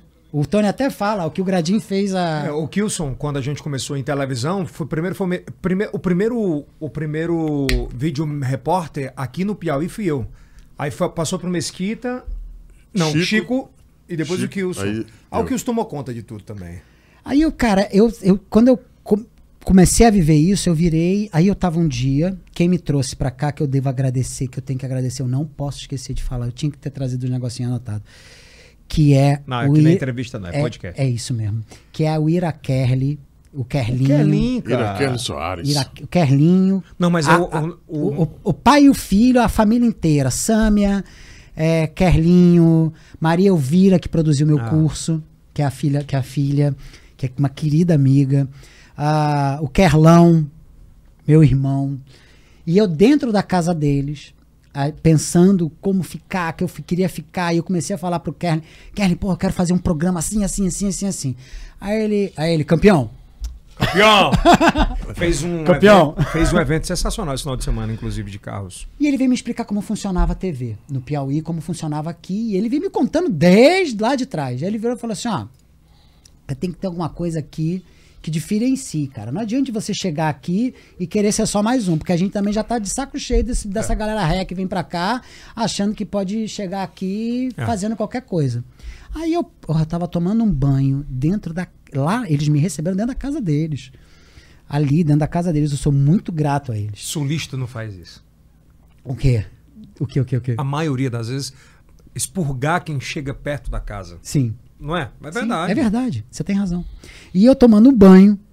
Eu tomando um banho e me veio na cabeça assim, Cajuína Carioca. Eu, Cajuína Carioca. É, CC, eu gostei do nome também. Falei, cara, Cajuína Carioca. Cajuína Carioca. Aí fiquei com isso na cabeça. Aí eu saí do banho correndo, fui pro, pro, pro, pra redação dele lá do. É 400 milhas, né? O É. programa dele? 100 Cem. milhas. 100 Cem. milhas. Fui pra redação do 100 milhas. Na Meio E- Norte ou na ele na Meio pra- Norte. Na Meio Norte. Na é. Meio Norte. Inclusive até a, a Maria Oliveira tá apresentando. Aí eu fui pra redação de 100 milhas, peguei o computador, abri o computador e aí comecei a escrever. Uma mistura de Rio de Janeiro com Piauí, aonde um carioca vivencia as ações do Piauí e aonde ele traz, aonde ele faz um cross-mídia entre a Record e a Antena 10, porque eu sentia que faltava um pouco disso. Olha, o Paulo Henrique Amorim fazia chamada pra gente. Eram coisas que eu implementei, ou seja, quando teve os 25 anos da, da TV Antena 10, eu fiz todo o elenco da Record gravar uma mensagem. E a mensagem não era só para não era só para para parabenizar a TV, era para o Piauí, tinha que falar Vendia o Estado. com né? o Piauí. Entendi. Isso era uma coisa muito séria pra mim. Então, assim, é, eu já cheguei de cara levando isso. Aí eu cheguei, mostrei pro Tony. Pô, quando o Tony viu o nome, eu lembro da reação do Tony. O Tony, o Tony até se ajeitou, aquela ajeitada que ele dá, né? O Tony deu aquela ajeitada. Ele, rapaz, cajuína Gagueja carioca. duas vezes. É, dá uma. Rapaz, mas cajuína carioca. Gostei do nome. Aí eu falei, mas e aí, vamos botar isso pra frente? Pera aí que eu tenho que falar aqui com a família, com o pessoal e tal, com o meu, com, com o meu presidente e tal, tá, tá, tá, tá, tá, mas, meu irmão, pode ter certeza que a gente vai, vai dar um jeito. Isso final de, de 2012. Quando deu janeiro de 2013, o Tony voa pro Rio de Janeiro. Aí eu fui mostrar pra ele o meu cabedal de Rio de Janeiro, né? Falei, deixa eu mostrar pra ele meus amigos e o conhecimento que eu tenho dentro do meio artístico. Né? Isso é até uma coisa que o Tony brinca, né? Às vezes ele fala assim: não, você anda com. Ah, é. você anda com gradinho na rua, né? É do antigo hoje em dia aí. Essa é do Antigo Hoje em Dia. Isso foi uma entrevista muito legal. E eles aqui elogiando o estado do Piauí, porque eles já, aqui já tinha acontecido a, a série. Já tinha acontecido Já o Milagre tinha- de Jesus. E aí o Tony foi lá e o Tony viu, o pessoal, tipo, sei, eu acho que ele, que- acho que ele viu Heron Cordeiro, algum desses atores assim, passando, é Gradinho, é Bruninho. E ele viu, parecia até que eu tinha combinado com o povo. Passou uns três fazendo isso, Eldson. Mas isso é bom, cara. E eram três amigos de televisão que realmente passaram naquele momento, me viram e falaram, cara, o Tony entrou. Eu falei, rapaz, mas a galera gosta de você. Aí eu olhei e falei, ah, são meus amigos, eu, eu- né, e tal, eu tenho, eu tenho querido as pessoas, assim, eu gosto de ser humano. Isso é bom. eu, eu, eu gosto de gente, né, isso é uma coisa muito importante pra mim. E, e esse tipo de, de, de troca é, você não consegue comprar. Não, não, não, isso aí você Ah. não paga. Você pode ter até um certo limite por interesse, mas Pois é, mas não compra. não compra. Do né? nada, né? Do nada. E aí, Tony pegou e falou: Cara, vamos botar no ar, vamos embora. Grava aí o primeiro programa, vamos embora. Eu gravei com a Cacau Melo, um programa lindo lá. Depois vi pra cá, fiz questão de valorizar sempre as pessoas que eu encontrava aqui. Sempre, sempre, sempre. É, né, eu gravei com o Mariano. É. Na época eu queria fazer um mesmo peso entre gravar uma com o Mariano e gravar uma com o Rodrigo Faro. Sabe? O que é, eu gostava de trazer essa equivalência. Não porque eu, no fundo, achasse que não tinha, não, mas é porque eu sabia que existia um preconceito que não queria, um preconceito sudestino que não queria permitir as equivalências. Por isso que eu falei aquilo lá no início do nosso, que é a inderserização da comunicação e da valorização da comunicação. Isso foi muito importante que aconteceu, sabe? E que foda, né? Você começou. é, da, você começou com tudo isso, tem foto da Cacau Melo, e a gente em 2022. Olha ela. Meu amor, te amo muito, minha E irmã. olha, e olha que foda que tá acontecendo em 2022, né? A, gente a câmerazinha na mão. É, headcam. A gente vai ter o primeiro e maior Réveillon do Brasil Premium na Barra Grande. Eu fiquei sabendo, eu fiquei de cara com aquilo. E, eu, e eu, quando eu tava agora lá, eu vi, eu falei, gente, abre o olho, olha o que, que vai ter lá. Pois é, Anitta, ó, ó. Luísa Sonza, vem Gustavo. Gustavo. Gustavo Lima, Gustavo Whindersson. Lima, olha é, isso. vai, o, o Whindersson não vem, mas vem é, Xande, vai vir Wesley. O que eu tô can- tentando contextualizar nisso é que o quanto foda a gente tá vivendo agora 2022 pro Piauí. Sim. São mais de 50 jatos fretados para chegar em, em dezembro. Então passa muito por essa venda tua também, que eu tô falando é Sim, de sim. gente que quer lutar pelo Estado. Sim, né? E, e eu, e eu, na época, eu me lembro. Sabe o que eu me lembro, Eldson? Eu me lembro que eu cheguei numa reunião lá dentro da emissora e eu falei assim: eu quero trazer uma série bíblica para gravar aqui. Eu fui motivo de riso. Eu fui motivo de riso. Naquela hora, eu tenho certeza que a única pessoa que acreditou em mim se chama Tony Trindade. Eu tenho certeza que o Tony foi o único que acreditou. Porque eu vi no olho do Tony que ele tinha acreditado. 15 dias depois, a gente estava rodando de helicóptero com João Camargo, diretor da, da Record. Porque eu cheguei para ele, eu cheguei para o Chico, falei: Chico, eu preciso vender. Eu quero material fotográfico. Cheguei para o Cláudio, falei: Cláudio, Cláudio Tágera, falei: Cláudio, eu preciso imprimir foto. Ele falou: Não, vai lá na Jet Foto e imprime. Eu imprimi mais de 300 fotos. Eu fiz um book desse tamanho e eu mandei book para São Paulo, mandei book para diretor, eu mandei book pro, pro, pro presidente da Record, eu mandei book para tudo quanto é lugar que você possa imaginar, com Delta, Castelo do Piauí, com cida- Opala. sete cidades, né? Pedro II, a Serra da Capivara, Serra das Confusões, eu mostrando tudo que podia e possível e imaginável. Eu falei, eu preciso desse material na minha mão. Eu preciso. Porque não é possível os caras saírem daqui e irem pro deserto do Atacama, sendo que a gente tem o Piauí. Não é possível ter que sair daqui para ir pro Canadá, sendo que a gente tem o Piauí. Não é possível que a gente não tenha cenário. Aqui tem tudo. Aqui você tem deserto, você tem Gilboés, aqui você tem a, a, a você tem o Delta, que é incrível. Você tem Luiz Correia, você tem Barra Grande, você tem Parnaíba, você tem lugares com estrutura para tudo isso. A gente fez e, e isso, eu até me exaltei um pouco porque porque é uma coisa que mexe muito comigo. O Piauí é o maior set do Brasil hoje de filmagens? Eu com certeza acho que se, se hoje o Piauí se focasse em ser tá, um, polo, de- um polo cinematográfico, como você tem ali na Paraíba, né? É Barreiras, né? É, tem lá. Hã? Cabeceiras. É, o Piauí dá, dá, dá de 10.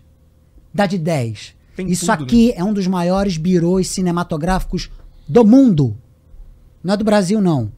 Eu, se eu tivesse, se eu fosse um cabra que fosse filmar essas séries aí futuristas e tudo mais, essas, né, esse Raise of the Wolf que tem aí na, na, na HBO, eu filmava aqui. E eu teria cenário para tudo. Aqui eu faço a Lua, aqui eu faço Marte, aqui eu faço o planeta Terra, aqui eu faço tudo. Aqui se eu vou para, aqui se eu for para Serra do Gritador, eu tenho aquelas nuvens embaixo. Aqui eu tenho tudo. Um remake de Lagoa Azul. Remake de Lagoa Azul. É. O que a gente fez naquela Lagoa do Portinho, meu amigo? É. Que você olhava para aquela Lagoa do Portinho e você achava que você estava no Oriente Médio? Caraca, o que, que é isso? Com as dunas. Aquela pedra do castelo, meu amigo. A pedra do castelo. A pedra, a pedra do cast... furada, velho. A pedra furada, meu irmão. É que a Pedra Furada ela ficou. Até quando eu tinha visto, mas, já tinha tido Camila Pitanga e é, tal. Mas ela é conhecida no Brasil. Se você correr para fora. Pronto. Mas eu, eu tenho uma paixão pela Pedra do Castelo. Ah, entendi. A, a gente, eu tenho. A gente montou um hotel lá. A gente montou um hotel para filmar lá. Então, quando eu trouxe a equipe para andar por aqui, eu me lembro que no começo a gente teve alguns, alguns problemas, alguns percalços de, de, de andar e tal, e quem deu uma salvada na gente foi o seu Valdeci Cavalcante, né? Uhum. O seu Valdeci, ele disponibilizou um helicóptero do Sesc, salvou a gente. Aí eu coloquei o diretor, o pessoal da academia de filmes. O que as pessoas precisam entender é o seguinte: essa série ela foi produzida com alta tecnologia, porque a gente produziu ela com as mesmas câmeras de Game of Thrones, que eram as Alexas. O quem estava fazendo aqui a, a direção de fotografia era diretor de fotografia de altos filmes do Brasil inteiro, de campeões de bilheteria, de. Então, assim, não foi uma simples série que veio filmar aqui. O que um divisor veio... de águas, né? Para te... foi um... tecnologia audiovisual do Brasil. Foi um. Foi... Então, assim, na época que depois falaram assim, e, tal, e tava aquela coisa, vai filmar onde? Ah, não, vai. Ah, não, não sabe. Eu acho que a gente tá indo lá para. Lá tem hotel? Olha, eu vou falar. É eu acho que eu já peguei mais ar com as coisas que falavam do Piauí, porque achavam que por eu não ser piauiense podiam fazer piada. É bem por aí mesmo. E quando tentavam fazer piada, meu amigo, era um corte bruto que eu dava, viu? Bom, não vai dar para contar tudo, Kilson, nesse episódio. Então, assim, de cara, eu queria já te convidar para a gente fazer um episódio audiovisual do Piauí. Eu acho que rende muito para a gente contar histórias e mais histórias e trazer gente. Pode deixar comigo. E trazer gente. Gente é o que a gente mais tem. Né, para fazer. E quero dizer que não foi uma grata surpresa, não. Acho que foi a consolidação da admiração, do respeito e, e do amor que você tem por esse Estado. Eu vi muito, muito, muito desse amor. E a gente precisa de mais gente assim, Kilson, que, que lute Isso é verdade. Se você for gravar alguma coisa no Poti Velho, esse é o principal cara que você tem que chamar para mostrar. Conhece lá o Encontro das Águas. Né? Ele conhece simplesmente tudo. E, Bruninho, eu espero que tenha sido uma experiência boa eu tô até assim, acho, falando, rapaz, acho que eu falei muito, será? Não, que que falou não, falou necessário, né, que Eu falou tô, só o necessário. Eu, eu, assim, eu quero agradecer muito, quero dizer que você inspira uma confiança para que eu possa, pudesse falar coisas que, que eu não, eu não esperaria que eu viesse a falar. Aliás, tem duas ou três coisas aqui que eu não me programei, não esperava que eu pudesse vir a, a abrir meu coração aqui. Pode ter certeza, Elton Aqui, a minha, a minha língua e a minha boca, elas só refletiram o que estava passando dentro do meu coração. Eu não tenho a menor dúvida. O Kilson fala e brinca que aqui é um ambiente tão positivo, tão gostoso, que aqui é o quê? Confessionário. Aqui é um confessionário mesmo. Eu até depois eu entendi isso. E agora eu quero só dizer o seguinte: eu tô. Você perguntou, o que, que você está fazendo por aqui? Tem um projeto que ele já está na Lupa FM, começando agora, que é o Mundo Piauí. Mundo Piauí. Mundo Piauí. Piauí é um mundo. Eu não considero Piauí um, um, um país, um, Piauí é um mundo. Então eu quero falar um pouco sobre esse mundo. Por favor. Viver esse mundo Piauí.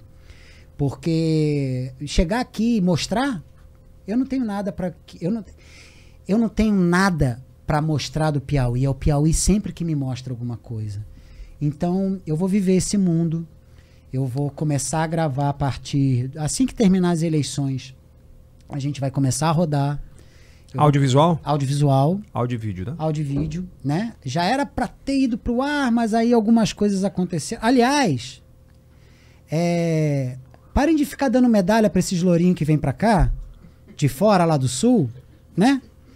Muito bom. É... Que eles vêm para cá, aí fica falando meia dúzia de coisinha, aí aí é, né? Mas esses bichos no fundo, no fundo, não. Quem Eu é? não quero medalha, não.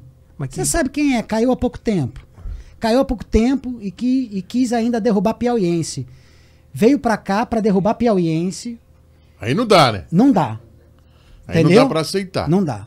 E aí, é, é, é isso é uma das coisas que eu preciso. Que eu preciso. É, que eu preciso dizer e que era uma das coisas que eu vim programado. Isso foi uma das coisas que eu vim programado pra falar. A gente falou tanto que. Porque a gente falou tanto que eu já tinha até quase esquecido isso. Mas é, isso é uma das coisas que a gente tem que estar de olho aberto.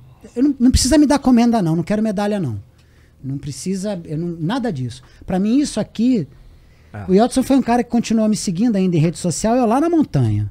Eu tava lá longe, bichinho podia até. Também outro continuou. Mas Sabe? eu sempre gostei muito do trabalho que vocês Então eu sei que algumas você- pessoas. Então, isso é uma coisa que eu preciso, preciso dizer aqui. É, o Piauí, ele é muito maior. Eu vou dizer uma frase que o Chico Rasta me ensinou, que é o Piauí é um estado que merece se conhecer melhor.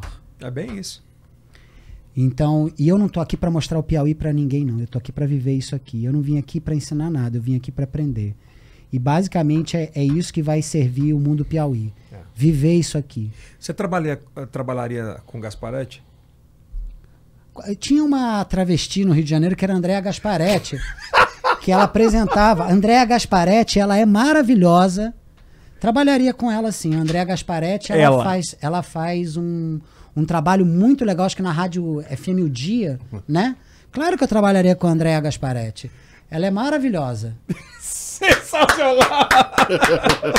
Breninho, próximo agora você vem pra falar desse audiovisual e a gente vai começar a abordar outras coisas, que eu acho que tem muita coisa pra fazer, chamar o Antoniel pra participar dos próximos podcasts. Eu acho que o YouTube ele traz uma possibilidade que a gente não tinha antes. Sabe, de poder falar a nossa verdade, de bater papo, de conversar. E todo mundo é carente de conhecimento. Obrigado pela confiança, É, viu, e Edson? antes Obrigado pelo valor que você está me dando nesse momento. Óbvio que sim, eu acho que pela sua história, pela sua entrega ao nosso Merece. estado, é, é o mínimo que a gente pode fazer. Eu, eu me entreguei de corpo e alma aqui, como eu nem imaginava que eu pudesse fazer. Aqui é um confessionário. Eu sei. Quero deixar meu amor, minha admiração por Obrigado, você. irmão. Por você também. Tá? E aqui é a primeira de muitas. Com certeza. Tem a- Que eu sou meu irmão. Obrigado. Antoniel, Já pediu pra separar uma sala aqui na estação I. tá? Você, Viu, é, você é um dos grandes, um dos grandes produtores de cultura realmente do nosso país. Um dos viu, maiores patrimônios que esse estado tem, viu? Eu tenho uma honra Ah. de ter feito um cajuína contigo, tá, meu irmão? Sensacional. E um beijo pro Moisés também. Ah, agradecendo o carinho da sua audiência, obrigado. Se inscreva no nosso canal, ativa o sininho, dá aquele like, né, Kilson? É verdade. Já tô de óculos, não tô enxergando mais nada. É o E velho, né? cara. Cara, que sensacional esse bate-papo. Maravilha, hein? Eu achava que ia ser uma hora, já tá com três. Ia dar mais time, né? Mas hoje eu tenho quantas horas de ao vivo hoje? Desculpa. Eu já fiz quantas horas? Duas e meia pela manhã. Duas e meia pela manhã, duas à tarde, três agora. Eu tô, não É. tô conseguindo mais nem calcular a matemática. Quase oito horas já fiz. Nossa Que senhora. Deus abençoe vocês, meus Mas irmãos. sensacional. Olha, o link aqui embaixo, no primeiro link da descrição, vai estar todos os, os links de redes sociais do Bruninho, tá? Vai lá, vale muito a pena você conhecer um cara que ama o nosso estado de coração, mais piauiense do que muitos piauienses. Briga por ele, né? E briga por ele, tá bom? E vem novas séries por aí. Aliás, eu quero que você vá conhecer o Maramá Macapá. A casa é sua lá pra você ir. Eu tinha uma terra lá. É? Eu vendi. Tomaram ou venderam? Não, não tomaram. Mas é isso. Obrigado, gente. Esse é o cast. Assiste o próximo episódio e é isso, né, Kilson? É verdade. É a segunda temporada. Fecha. Isso é Yelcast. É isso aí.